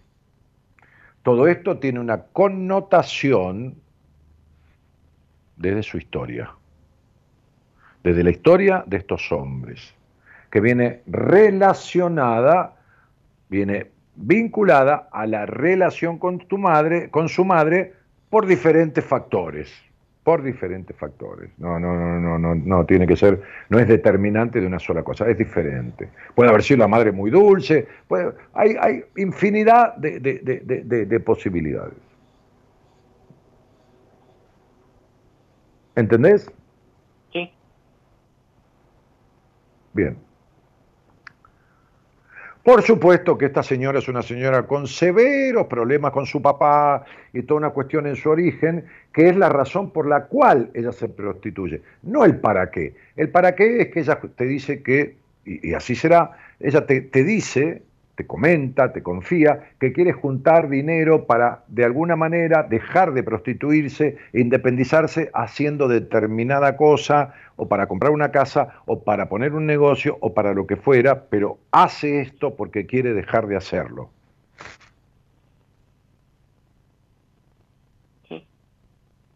¿No es así? Sí. Bueno, de acuerdo. Esto es lo que ella dice, no digo que mienta, es lo que ella dice. Hay que ver si es lo que logra hacer.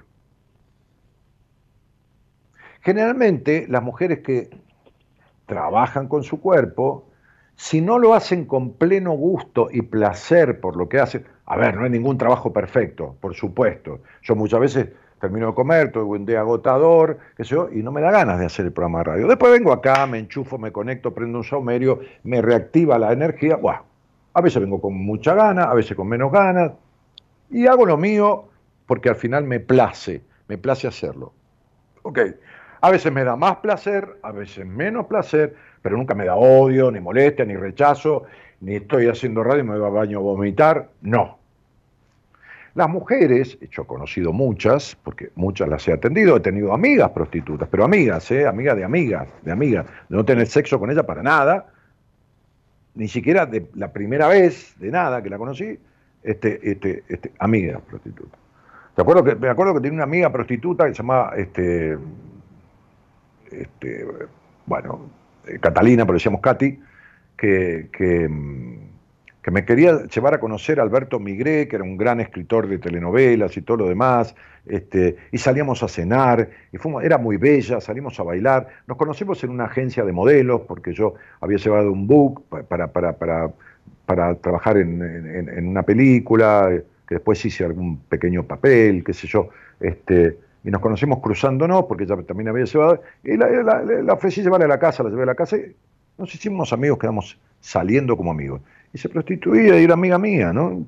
Todo bien, y nunca tuvimos sexo ni nada. Bueno, entonces, digo, después también una chica brasilera que vivía en Argentina, bueno, este, las chicas, las chicas, mujeres, señoras que se prostituyen y, les agrada lo que hacen, no lo hacen por vengarse del padre que las maltrató, entonces se vengan en los hombres, no lo hace por el padre que fue terrible con el dinero, entonces le sacan dinero a los hombres que no reciben del padre, no lo hace por ninguna otra cosa porque les encanta hacerlo, les agrada, a veces más, a veces menos, como a mí la radio, si lo hacen simplemente por el dinero y no con el gusto o la pasión o el placer de hacerlo, lo terminan pagando caro porque se terminan enfermando o teniendo accidentes o ese tipo de cosas. Y esta señora, señorita, ¿cuánto tiempo hace que, trabaja con el sexo? Y según lo que ella me dijo fue un año antes, en 2018, 2019 que comenzó. Ella antes me dijo que se había dedicado a la enfermería. Era enfermera. Bueno, bueno, mirá lo descuidada que fue en su infancia, ¿no? Toda enfermera es una mujer descuidada, totalmente mal cuidada, todas. Eso sí que es como una ley. Este, bueno, es su vida y está muy bien y a mí me parece bárbaro y que haga lo que, y ojalá disfrute de lo que haga más que la enfermería y, y listo. El tema es tuyo. El tema es tuyo que tenés tal conflicto con las mujeres, tal conflicto no resuelto, que tenés tu primera, entre comillas, noviecita que ni siquiera sabes lo que es el amor, a los 40 años, y que empezás a sentir emociones diferentes por primera vez en tu vida por una mujer que se prostituye, que tiene edad para ser tu madre y que no está disponible como no estaba disponible tu mamá para vos. O sea, tenés problemitas bastante severos. ¿Está claro? Sí. O sea que tengo que trabajar mi vínculo. yo no digo nada. Yo digo que tenés problemitas bastante severos porque no podés tener sentimientos por ninguna mujer, porque la primera mujer de tu vida te cagó y te recontra traicionó. Pobre tu mamá, estaba enferma, pero te cagó y te traicionó. ¿Entendés? Entonces encima te metió en su cuarto con tu hermano y se acostaba con tu padre adelante tuyo. Aunque no tuvieran sexo, que seguramente lo han tenido, aunque sea de mala gana, tu madre, igual compartías la intimidad del matrimonio de esa mujer que te hacía ver cómo se acostaba con otro. ¿Se entiende? No que cogía, sino que se acostaba con otro y vos te quedabas afuera de ese espacio, que es donde todo niño quiere estar, entre medio de su padre y de su madre. Esta mujer se acuesta con otros y vos lo estás viendo, entre comillas. ¿Está claro? Sí. Ok, a la distancia. No importa si son dos metros, como cuando estabas en la cama cucheta, o si son dos kilómetros. Es la misma historia. Entonces, andate a conocer mientras se va a misiones a otra chica que trabaje con el sexo y veamos si te pasa exactamente lo mismo. Y vas a ver que no.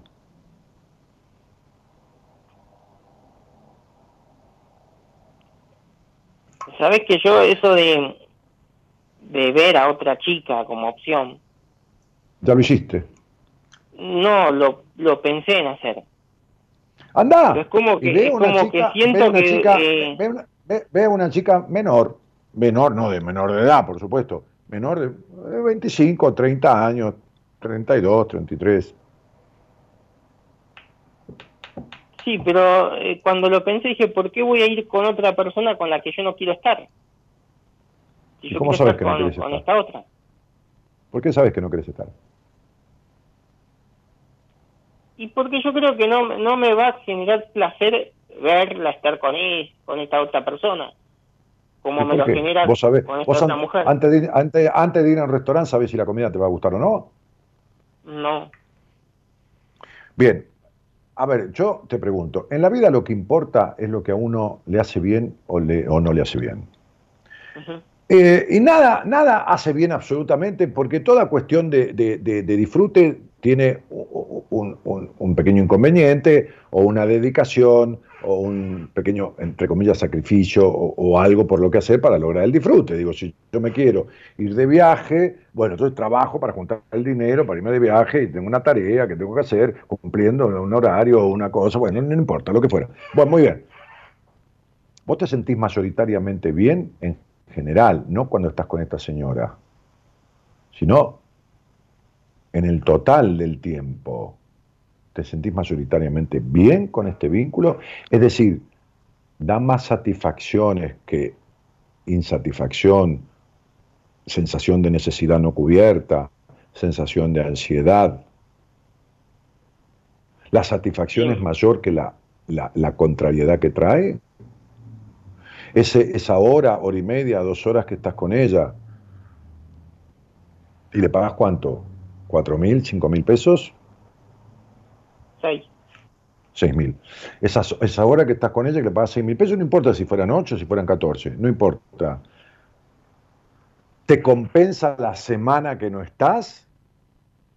¿O la semana que no estás se ve intrusionada por toda la carencia de querer estar con ella y no estar? Y entonces es un, dos horas de satisfacción contra 100, 120 horas de espera, ansiedad, carencia. Sí. Okay, yo la hora que estoy con ella la disfruto mucho.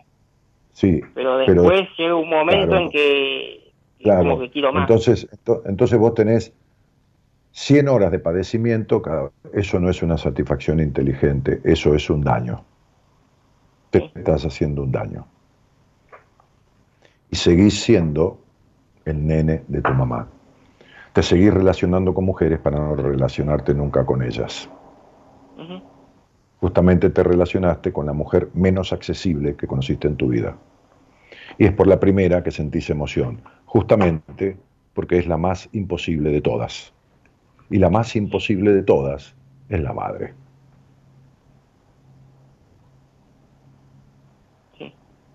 ¿Te queda claro? Sí. Pibe, sentate con alguien que sepa y arreglaste el problema porque no es esa mujer el problema. Por favor, Dios santo, el problema lo, tenés vos. ¿Está claro? Sí, sí. Te mando, te mando un abrazo. Un abrazo. Muchas gracias. Chau. Chau.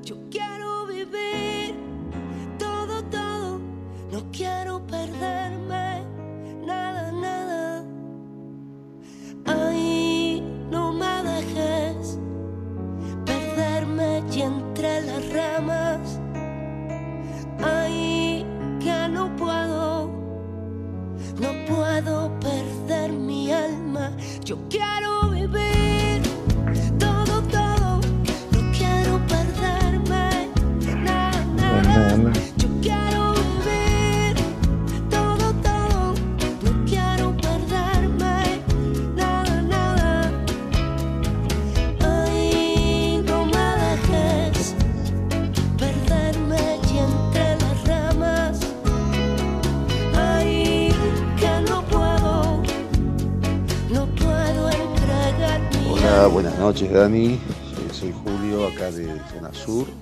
Mi fecha es de nacimiento es el 4 del 12 de 56 y me pasa que estoy en perdedor. Teniendo las de ganar, estoy en bola triste, estoy en perdedor, encerrado emocionalmente. Digo, ¿qué me podrías decir? sí? Un abrazo y gracias.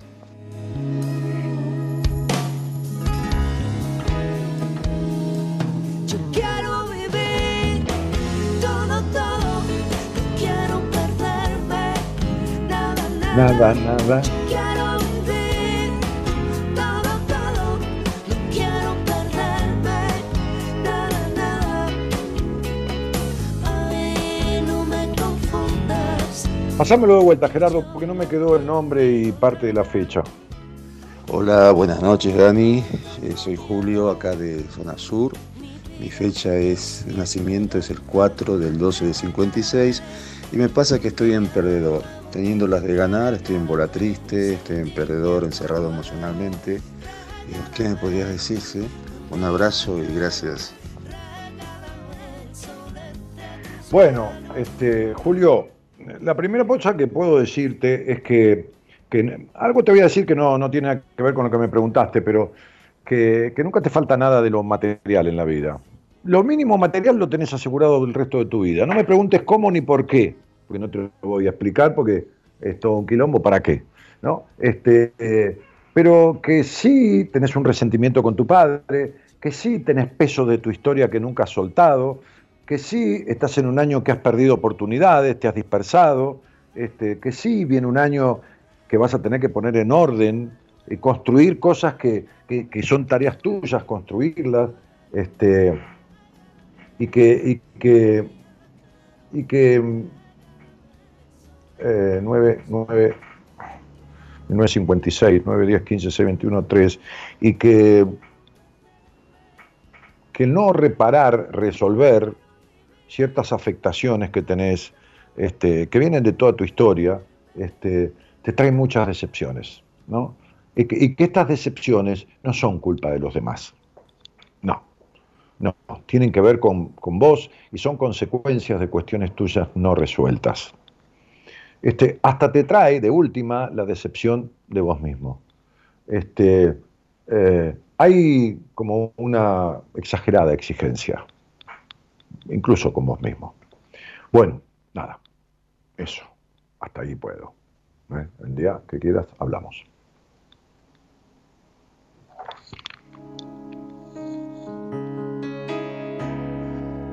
Yo quiero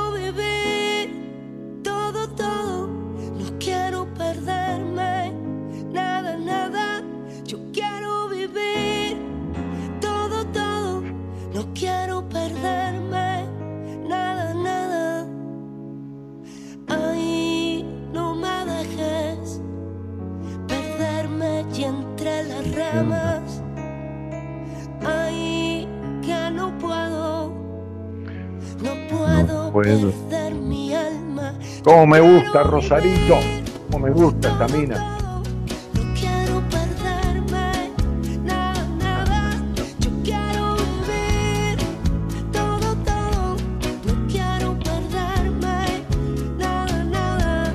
Y ahí Susana Ayala dice, hola Daniel, tus programas los seguí por años, geniales, gracias por lo que das. Elizabeth que dice, jaja, no seas malo. Estela que dice, muchos cariños a Eloísa y a Gerardo, felicidades. Julio Sánchez dice, buenas noches Daniel, y saluda a él. Este, Eloísa, Gerardo, oyente, buena compañía, saludos y felicidades. Alex dice, excelente programa, saludos desde Munro. Ali Dona María dice, buenas noches Dani, abrazo enorme. Mariana dice, hola Dani.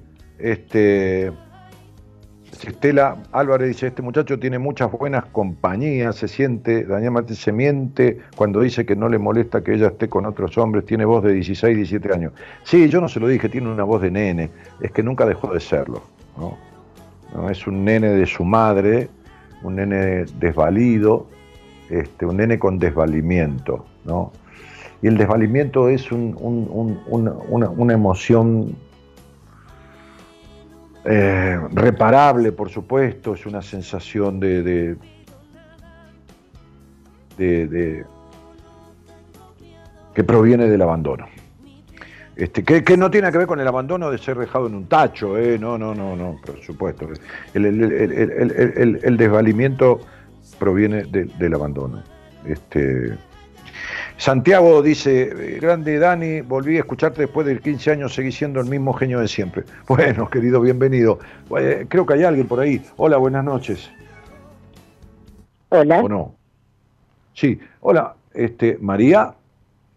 Sí, un gusto. ¿Qué tal? ¿Cómo te va? Bien, ¿y vos? Bien, ¿de dónde eres? Eh, de Buenos Aires, o sea, de acá. ¿De acá, de, de Capital? Eh, bueno, ahora estoy en Capital, pero estoy, en realidad estoy en José Cepaz. Ah, bueno, José Cepaz.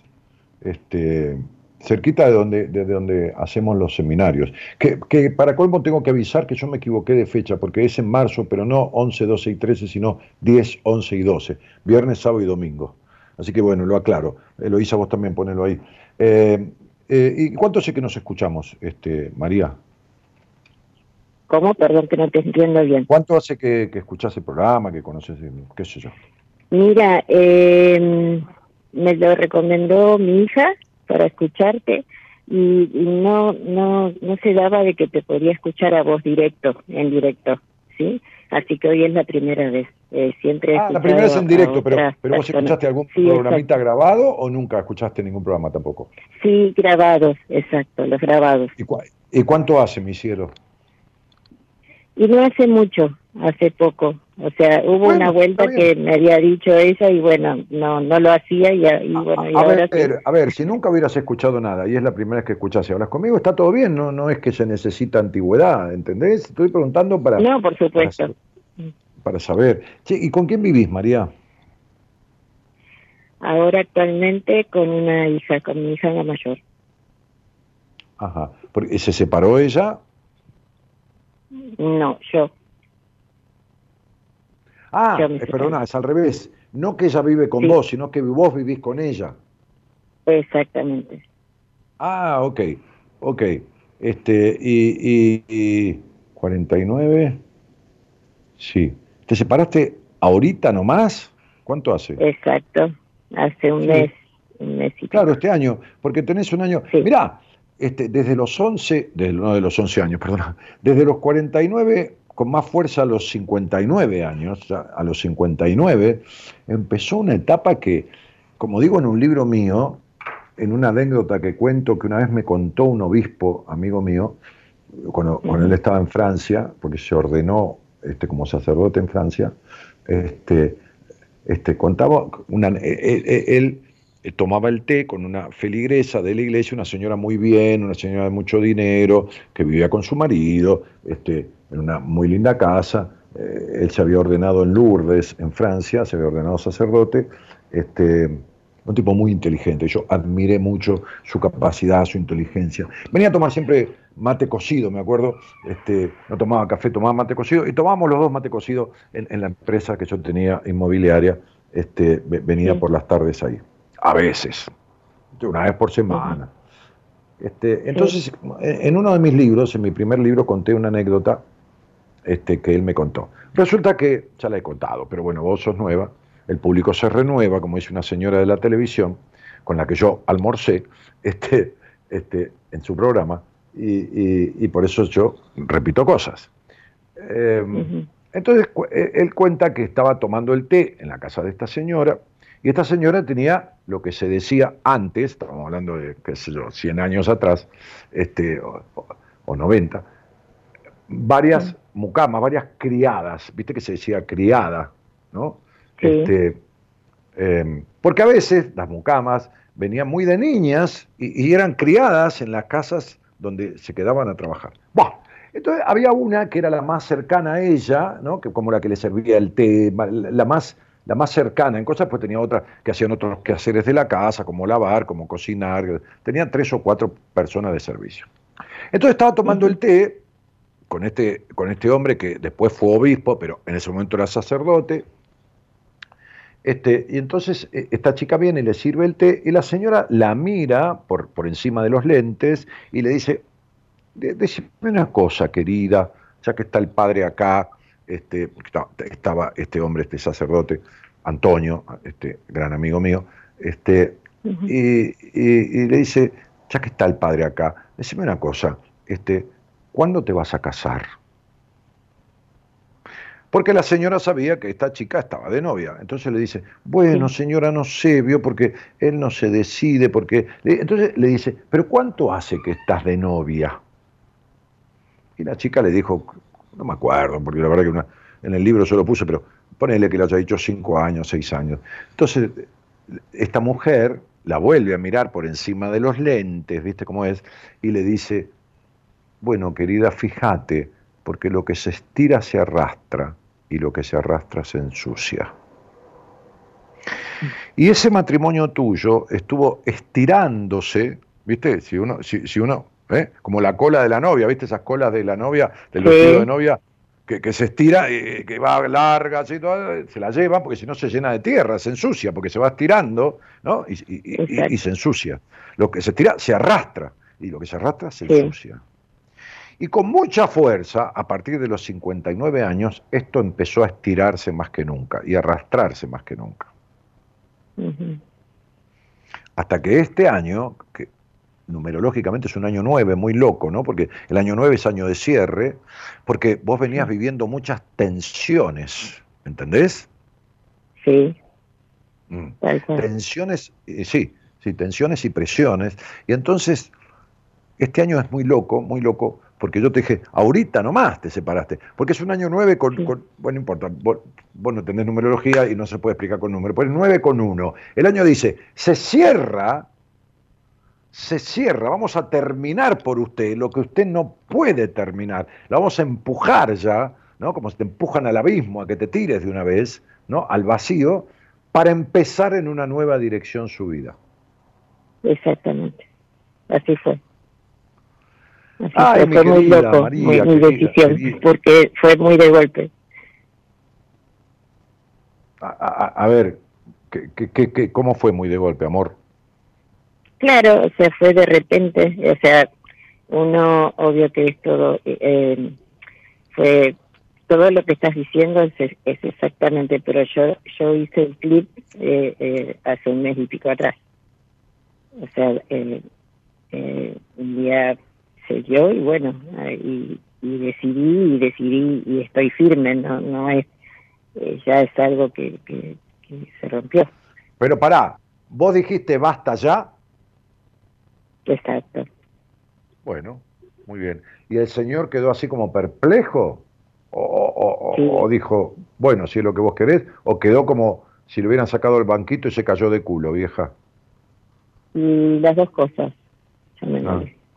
Mm. Bien. Bueno, ¿y qué te trae a conversar conmigo, querida mujer? porque me encantó el, el, agarré empezado, ¿no es cierto?, el programa, pero me encantó lo que estabas diciendo. Y, bueno, cuando dijiste de, hacer eh, un, un multi, no sé, no, no me sale cómo es que se pronuncia. Ah, no, no importa. Este, eh, un té este, dije, bueno, lo, lo, vamos a hacer, bueno, escuché al chico, eh, estoy escuchando al chico, y, bueno, y escribí, y bueno, eh, que casualmente hoy con mi hija estábamos hablando y bueno, me pasó los números y bueno, obvio que también en el, en, en, en el YouTube sale, sale el número que uno puede llamar. Sí, Ma Maru, decime, este, y, y, ¿estás jubilada o, o, estás en tarea de algo, digo? Eh, eh, las dos cosas, eh, porque estoy muy inquieta, no soy quieta. Me Sí, gusta, sí. es- es- soy muy activa, digamos. Bueno, vamos a hacer preguntas. Dale, vos me contestás, ¿de acuerdo? Sí, cómo no, cómo no, Bueno, gracias. de nada. Número uno, cu- cuando alguien te pide un favor que no tenés tiempo o no tenés ganas de hacer, respuestas posibles. Pese a todo lo haces porque no sabes decir que no. La número dos, das una excusa por tonta que sea para no tener que hacer eso que te piden. O número tres, le decís la verdad que no te da gana, que no te apetece, que no te entusiasma o que no puedes hacer lo que te pide. Tenés que ser totalmente sincera en esto, ¿eh? porque esto es para vos, no es para mí ni para quedar bien con nadie. Entonces, la La primera... número uno. Eso es, por eso la primera era la que más me daba. Bueno, muy bien. Viene alguien a interrumpirte cuando estás trabajando o haciendo algo que vos considerás importante. ¿no? Estás ocupada haciendo algo que vos querés hacer, ¿verdad? ¿Qué haces? Lo atendés, pero procurás cortar cuanto antes con, con educación. La segunda, lo atendés sin mostrar ninguna prisa en que se marche por la duda que no se ofenda. Tercera, no querés ninguna interrupción, así que procurás que no te vea, que otra persona diga que, que está muy ocupado, decir, decirle que estoy ocupada, decirle que no puedo verlo o verla, no importa, te viene a pedirte algo. ¿Qué haces? La segunda. Muy bien. Espera. Espera, porque tengo un, un problemita con la página. Ay, qué suerte. ¿Cómo puede ser? Se me cortó acá. Ay, ay, ay, ay, ay. Espera un poquito, ¿eh? Sí, no hay problema. Espera un poquito que lo vamos a...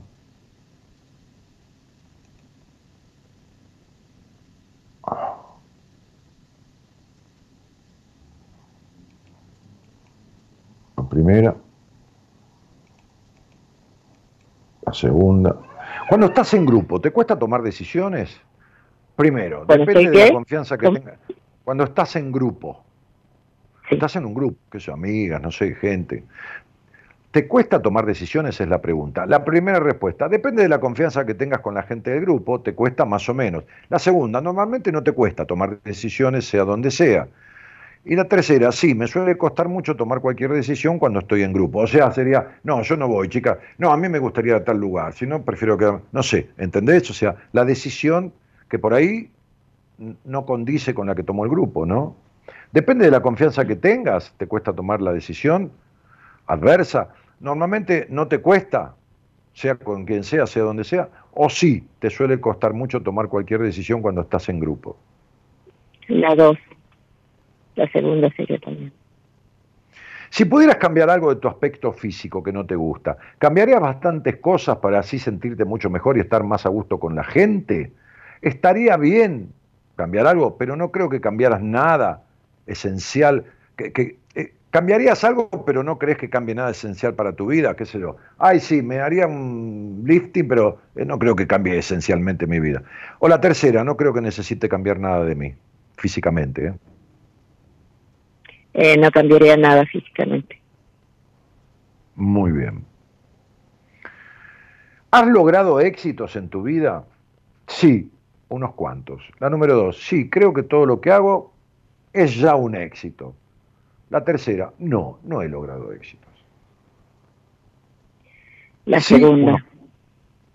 Sí, crees que todo lo que haces es ya un éxito por el hecho de hacerlo.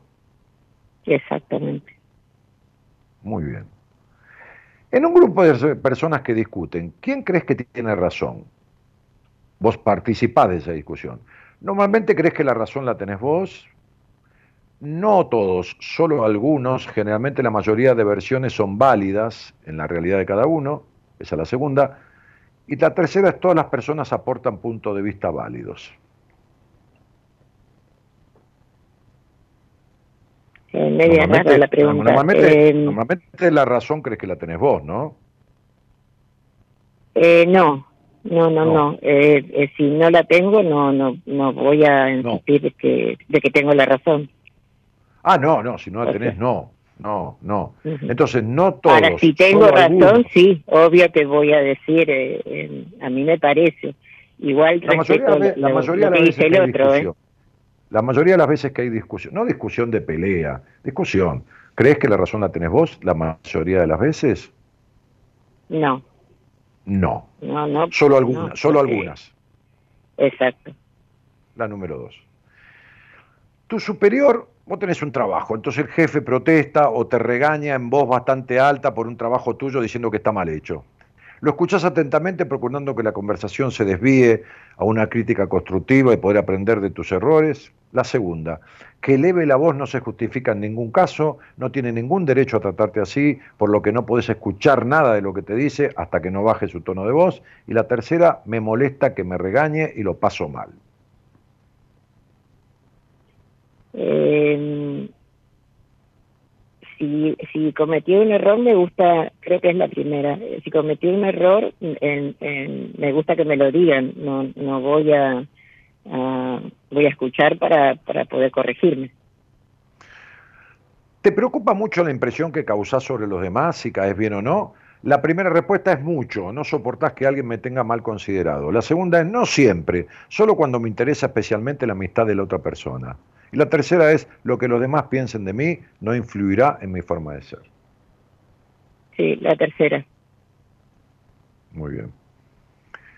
Preguntás, indagás y averiguás lo que la gente prefiere de vos y lo que no. Primera, sí, aunque me llevo algunos disgustos cuando me lo dicen. Segunda, sí, y disfruto conociéndome a mí mismo a través de lo que piensan los otros de mí. La tercera, no pregunto nada, por si acaso me encuentro con respuestas que hubiera preferido no escuchar.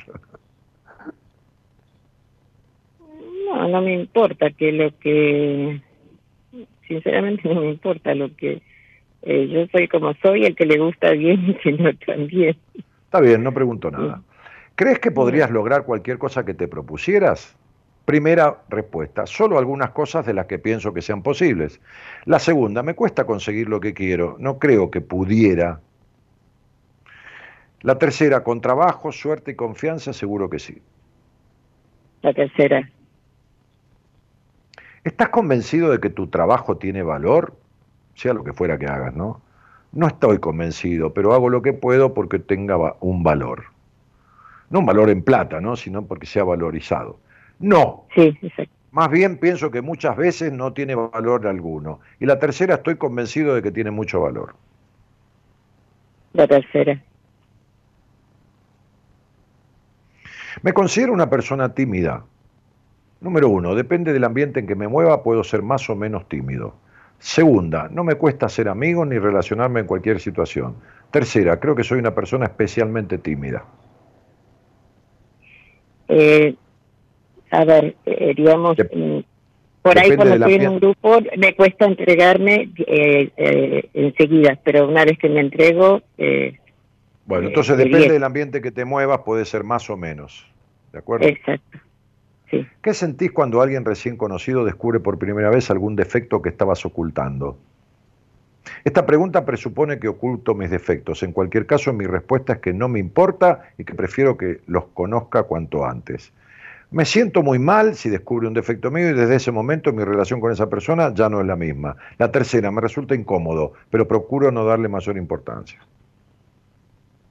No, la primera. Bueno. ¿Te has sentido herida alguna vez por lo que te ha dicho otra persona? Sí, me he sentido herido muchas veces. No hay nada que puedan decir que pueda herirme. Sí, pero solo palabras dichas por personas muy queridas. La tercera. Si pudieras cambiar algo de tu carácter, ¿qué cambiarías? ¿Nada? ¿No lo sabes? ¿Son muchas cosas? ¿O solo alguna cosa? Y solo algunas cosas, la tercera. Cuando has tenido algún fracaso amoroso, decepción, ¿de quién has pensado que era la responsabilidad? La primera, mía normalmente, del otro normalmente, cada fracaso es distinto, a veces uno, a veces el otro. Mm, calculo que es un 50 y un 50. Si realizas un gran trabajo, ¿no es tan gran trabajo si nadie lo reconoce? Número uno, efectivamente, si nadie reconoce el valor de mi trabajo, no merece tanto este, la pena, ¿no? O el gusto. Segunda, el valor de cualquier trabajo es independiente del juicio de quien sea. Tercera, el valor de mi trabajo soy yo el único que puede juzgarlo. Eh, yo eh, pongo, cuando hago lo que hago, eh, lo hago con todo, no me importa si lo valoran o no. Obvio me gustaría que lo valoren, pero lo hago, pongo todo lo de mí. ¿Algunas veces sentís que nadie te quiere? No es que lo sienta, es que es verdad que nadie me quiere. Sí, a veces siento que nadie me quiere. No, solo en alguna ocasión siento que no me comprenden, pero no es lo mismo. Las personas a las que todo el mundo quiere no valen nada, solo los grandes generan odios y enemigos. Son cuatro respuestas. No, la quinta, perdón, son cinco. Nunca me siento así, las personas que me rodean me aprecian. Eh, eh, o sea, hay, hay personas que no me pueden querer, yo no puedo pretender que todo el mundo me quiera. A veces siento que nadie me quiere. No, no solo en alguna ocasión siento que no me comprenden, pero no es lo mismo. Sí, pero no, eh, no es que no las personas que no me todo el mundo no me aceptan como soy y bueno, por ahí no, no, no, no, no, me quieren. ok, ok. Sí, repetidamente en reuniones de trabajo o grupo de estudio tus ideas no se tienen en cuenta. ¿Pensás que no merece el esfuerzo porque mis ideas no son tan buenas como creía y procuro atender a las ideas de los otros? Lo considero una estadística desfavorable, pero continúo aportando mis ideas si se me ocurre alguna interesante. O abandono el grupo ya que mis ideas no son tenidas nunca en cuenta. La dos. ¿A dónde crees que te lleva tu forma de ser? ¿Hacia una mejora constante? Al desastre o a la normalidad.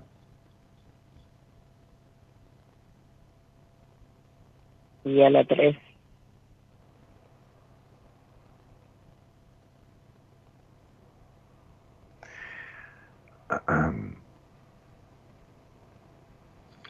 La autoestima es la valoración que hacemos sobre nosotros mismos.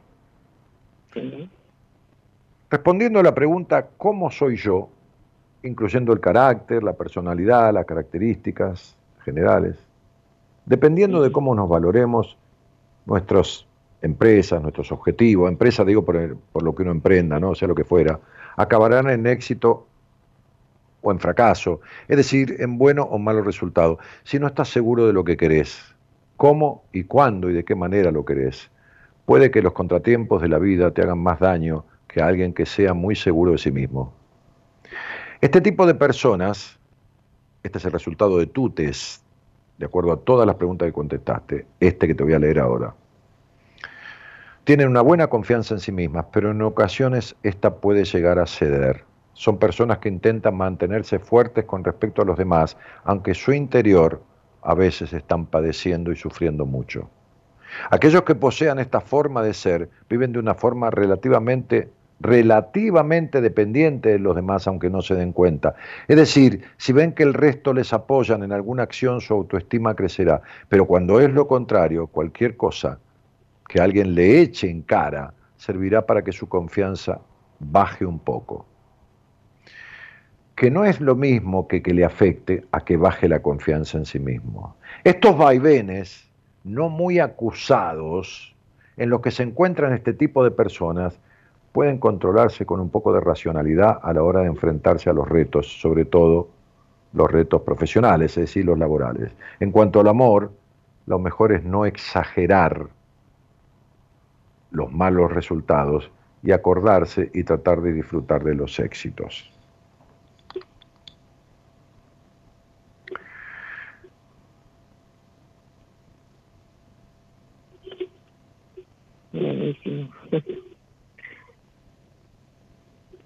María, ¿cuánto tiempo estuviste casada? 32. Bien. ¿Por qué tuviste una infancia tan corta? qué pregunta, ¿eh? Sí. Y, y bueno, eh, cosas de que de la vida, sinceramente, no sé por qué. ¿Por qué tuviste, ¿De qué tuviste que hacerte cargo cuando eras chica que no correspondía a tu edad, María querida? De mi hermana. Muy bien. ¿Qué edad tenías vos cuando te hiciste cargo de ella? Nueve. ¿Y él? ¿Y ella? Y le llevo nueve años recién nacida. Ajá. ¿Qué pasó con tu madre, María, que fue tan afectante? ¿Qué pasó con mi mamá en ese momento? Claro, en esa infancia tuya. Y ellos trabajaban. Dame tres descripciones de la relación con tu papá. Tres descripciones, tres palabras que identifican la relación con tu padre. No ahora de grande que uno se cree que entendió por qué. No, de cuando eras niña, ¿qué sentías en la relación con ese hombre? Y lo admiraba, lo estaba siempre al lado de él compartiendo eh, lo que a él le gustaba. Y, eh, y bueno, eh, eh, o sea, le tenía, le tenía mucha admiración. Ajá. ¿Y eso se perdió en un momento? ¿Se quebró? Eh, que yo me acuerdo, no. Perfecto, está muy bien. Me- ¿Cuántos años estuviste no. casada? 32. Ajá. ¿Vos sentías admiración por ese hombre? Mm, sí, cuando lo conocí, sí. Claro. ¿Y cuándo se terminó la admiración? ¿A los tres años? ¿A los cinco? No, mucho, mucho más. Mucho más. No, mucho ¿Cómo era el primer, el Sí. primer nombre de ese señor? Solo el primer nombre. Eh, Luis, Ajá. Luis Ángel, Luis Alberto. no, ¿No tenía Luis segundo Horacio. nombre? Horacio, No me digas el apellido. no. Eh, era un tipo desconfiado, ra- muy razonador, muy metido para adentro. Muy que te lleva de las narices, digamos. Muy que te lleva de las narices. sí, Controlador. pero porque eh, absorbente. Absorbente, claro. Sí, sí. Porque era desconfiado. Un tipo desconfiado. Desconfiado de las mujeres. Eh, ¿Tu padre lo era? ¿Tu padre era absorbente? No, al revés, mi mamá. Mi mamá era la que manejaba todo. Claro. Y el padre aniñado. ¿Y Mi cuántos, papá siempre se cuántos años todo. hace? ¿Cuántos años hace que vos ya querías terminar con esta relación? Y eh, sinceramente no- sé, porque no fue muy de golpe mi decisión, no. O sea, me venía enfermando, me, me venía eh, eh, sintiéndome mal y, y no me venía sintiendo cómoda, entonces. eh, ¿Desde cuándo? ¿Desde qué, desde cuánt- cuántos años hace que te venías sintiendo mal? Y este año, Ajá. ¿De qué te enfermaste? y me enfermé, eh, o sea, era como que me enfermaba feo, no, mm, eh, físicamente y, y bueno, como que me estresaba mucho. Y por último me agarré una parálisis facial, pero pasó de largo, digamos, no no quedó, no quedó, eh, sentía la lengua y el labio nomás, pasó de largo. Y eso fue que Ah. Creo que me hizo el clip, que dije hasta acá ¿De qué lado? porque no ¿De qué quiero- lado? no quería seguir izquierdo. Yo soy zurda. Claro, la- el, el lado, sí, no importa, eso es del lado de la madre, el lado izquierdo, el lado emocional, el lado materno, porque lógicamente la absorción es la misma que producía tu mamá, y llegó un basta ya. Bueno, María, me tengo que ir porque me pasé de horario. Ya me encantó la charla contigo y te agradezco mucho. Este, No, gracias a vos Eh, por atenderme. Esta, esta parálisis facial fue una frigoria. Sí, exacto. Sí, sí.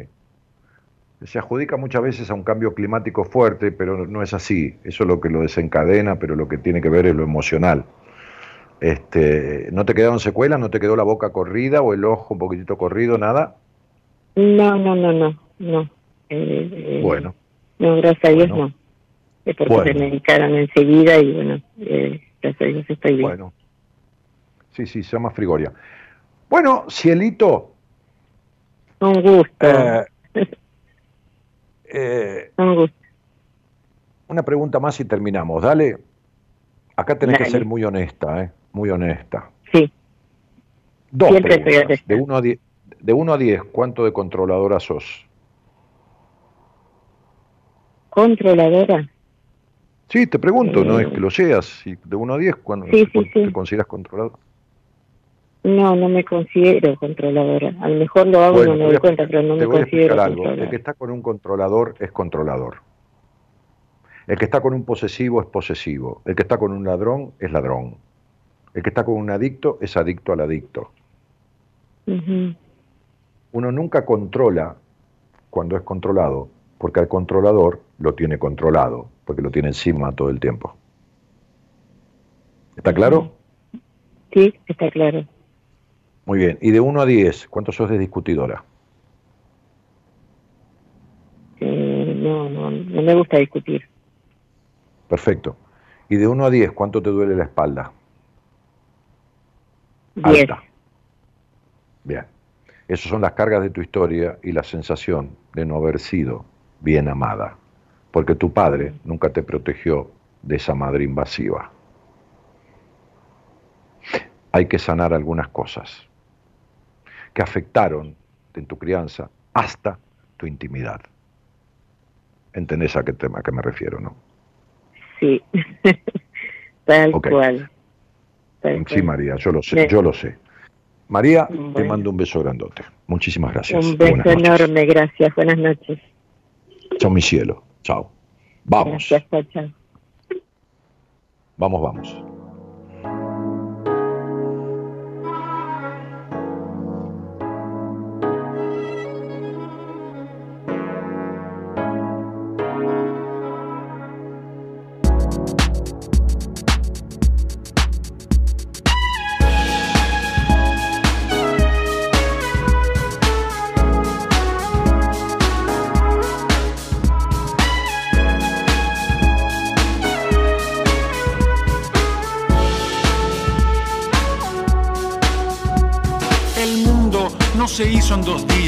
Ni Dios quiso que fuera de esta ignorante manera, en que el humano se esmera en ser el amo de todo lo que quiere y lo que existe. No me convenciste, no. El mundo es un jardín de flores increíbles, todas diferentes, y la gente no es un mar de caras indiferenciadas, abrumadas por los hechos. En el pecho llevamos una sangre que busca encontrarse, un hambre de juntarse a defender lo que rompiste. No queremos una tierra triste que se conforme con morirse de a poco. Los locos no somos nosotros y tampoco hay otros que tengan la culpa. Pero sí, lo que esculpas con tus manos volverá para buscarte. Todo arte tiene un lado oscuro y no es un puro cuento, lo lamento.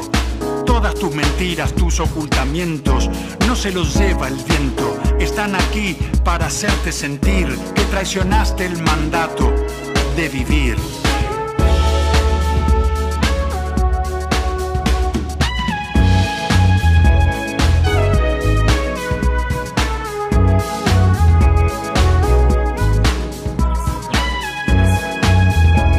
Excelente tema, ¿eh? Pedro, ¿esto es Pedro Aznar, Gerardo?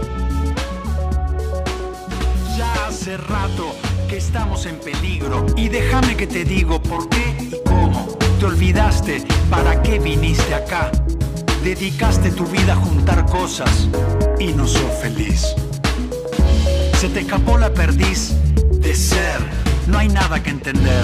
Tus motivos no son buenos. Vamos a guardar este tema, por ahí abrimos la semana que viene con este temazo que Gerardo Subirana, operador técnico de este programa y también muy acertado musicalizador, este, hace cada noche de buenas compañías. Eh, nos estamos yendo de la mano de nuestra. Salió hace seis días este tema, temazo, temazo. El hombre tiene todas las primicias, tiene los temas se los dan este, lo- lo- lo- los, los- los, este, compositores antes de sacarlo al aire. Dice, primero se lo mando a Gerardo, dijo Pedro Aznar. Bueno, Santiago dice, grande Dani, volvió a escucharte. Viviana Casiuti dice, Dani, desde Caleta. Guillermo Seija dice, buenas noches, gracias por la enseñanza, maestro, que cada estemos mejor. Elizabeth Roda se puso a hacer el test, contestó todos los 14, 20 preguntas, el divino votó porque el test necesita ser hecho individualmente, yo marco y después me da el resultado. Bueno, pero se entretuvo. Eh, también este, está la señorita productora aquí que hace los quehaceres para que este programa suceda como sucede, este, es Eloísa Noralí Ponte. Mi nombre es Daniel Jorge Martínez, el programa lleva 29 años y varios meses, Eh, faltan unos 5 meses, 6, para cumplir 30 años al aire de buenas compañías, una cosa muy loca, ¿no? Este, 30 años. Y, y nos estamos yendo. No sé si mañana tenemos a alguien aquí. Sí, el licenciado en psicología Pablo Mayoral, que además es astrólogo, ¿eh? además hace astrología y muy bien, mañana estará conduciendo buenas compañías. ¿eh? Así que, bueno, jueguen con él un poco con la astrología ¿eh? y preguntas y respuestas que Pablo sabrá contestar seguramente. Los dejo a todos, les agradezco muchísimo que me hayan acompañado una vez más en este programita que hacemos desde casi, casi 30 años. Chao y muchas gracias por estar. no del que destruye y huye, pesándole el botín, cuando en realidad lo que se roba es su propia alegría. ¿Sabías? El mundo no se hizo en dos días, fueron eones y somos miles de millones.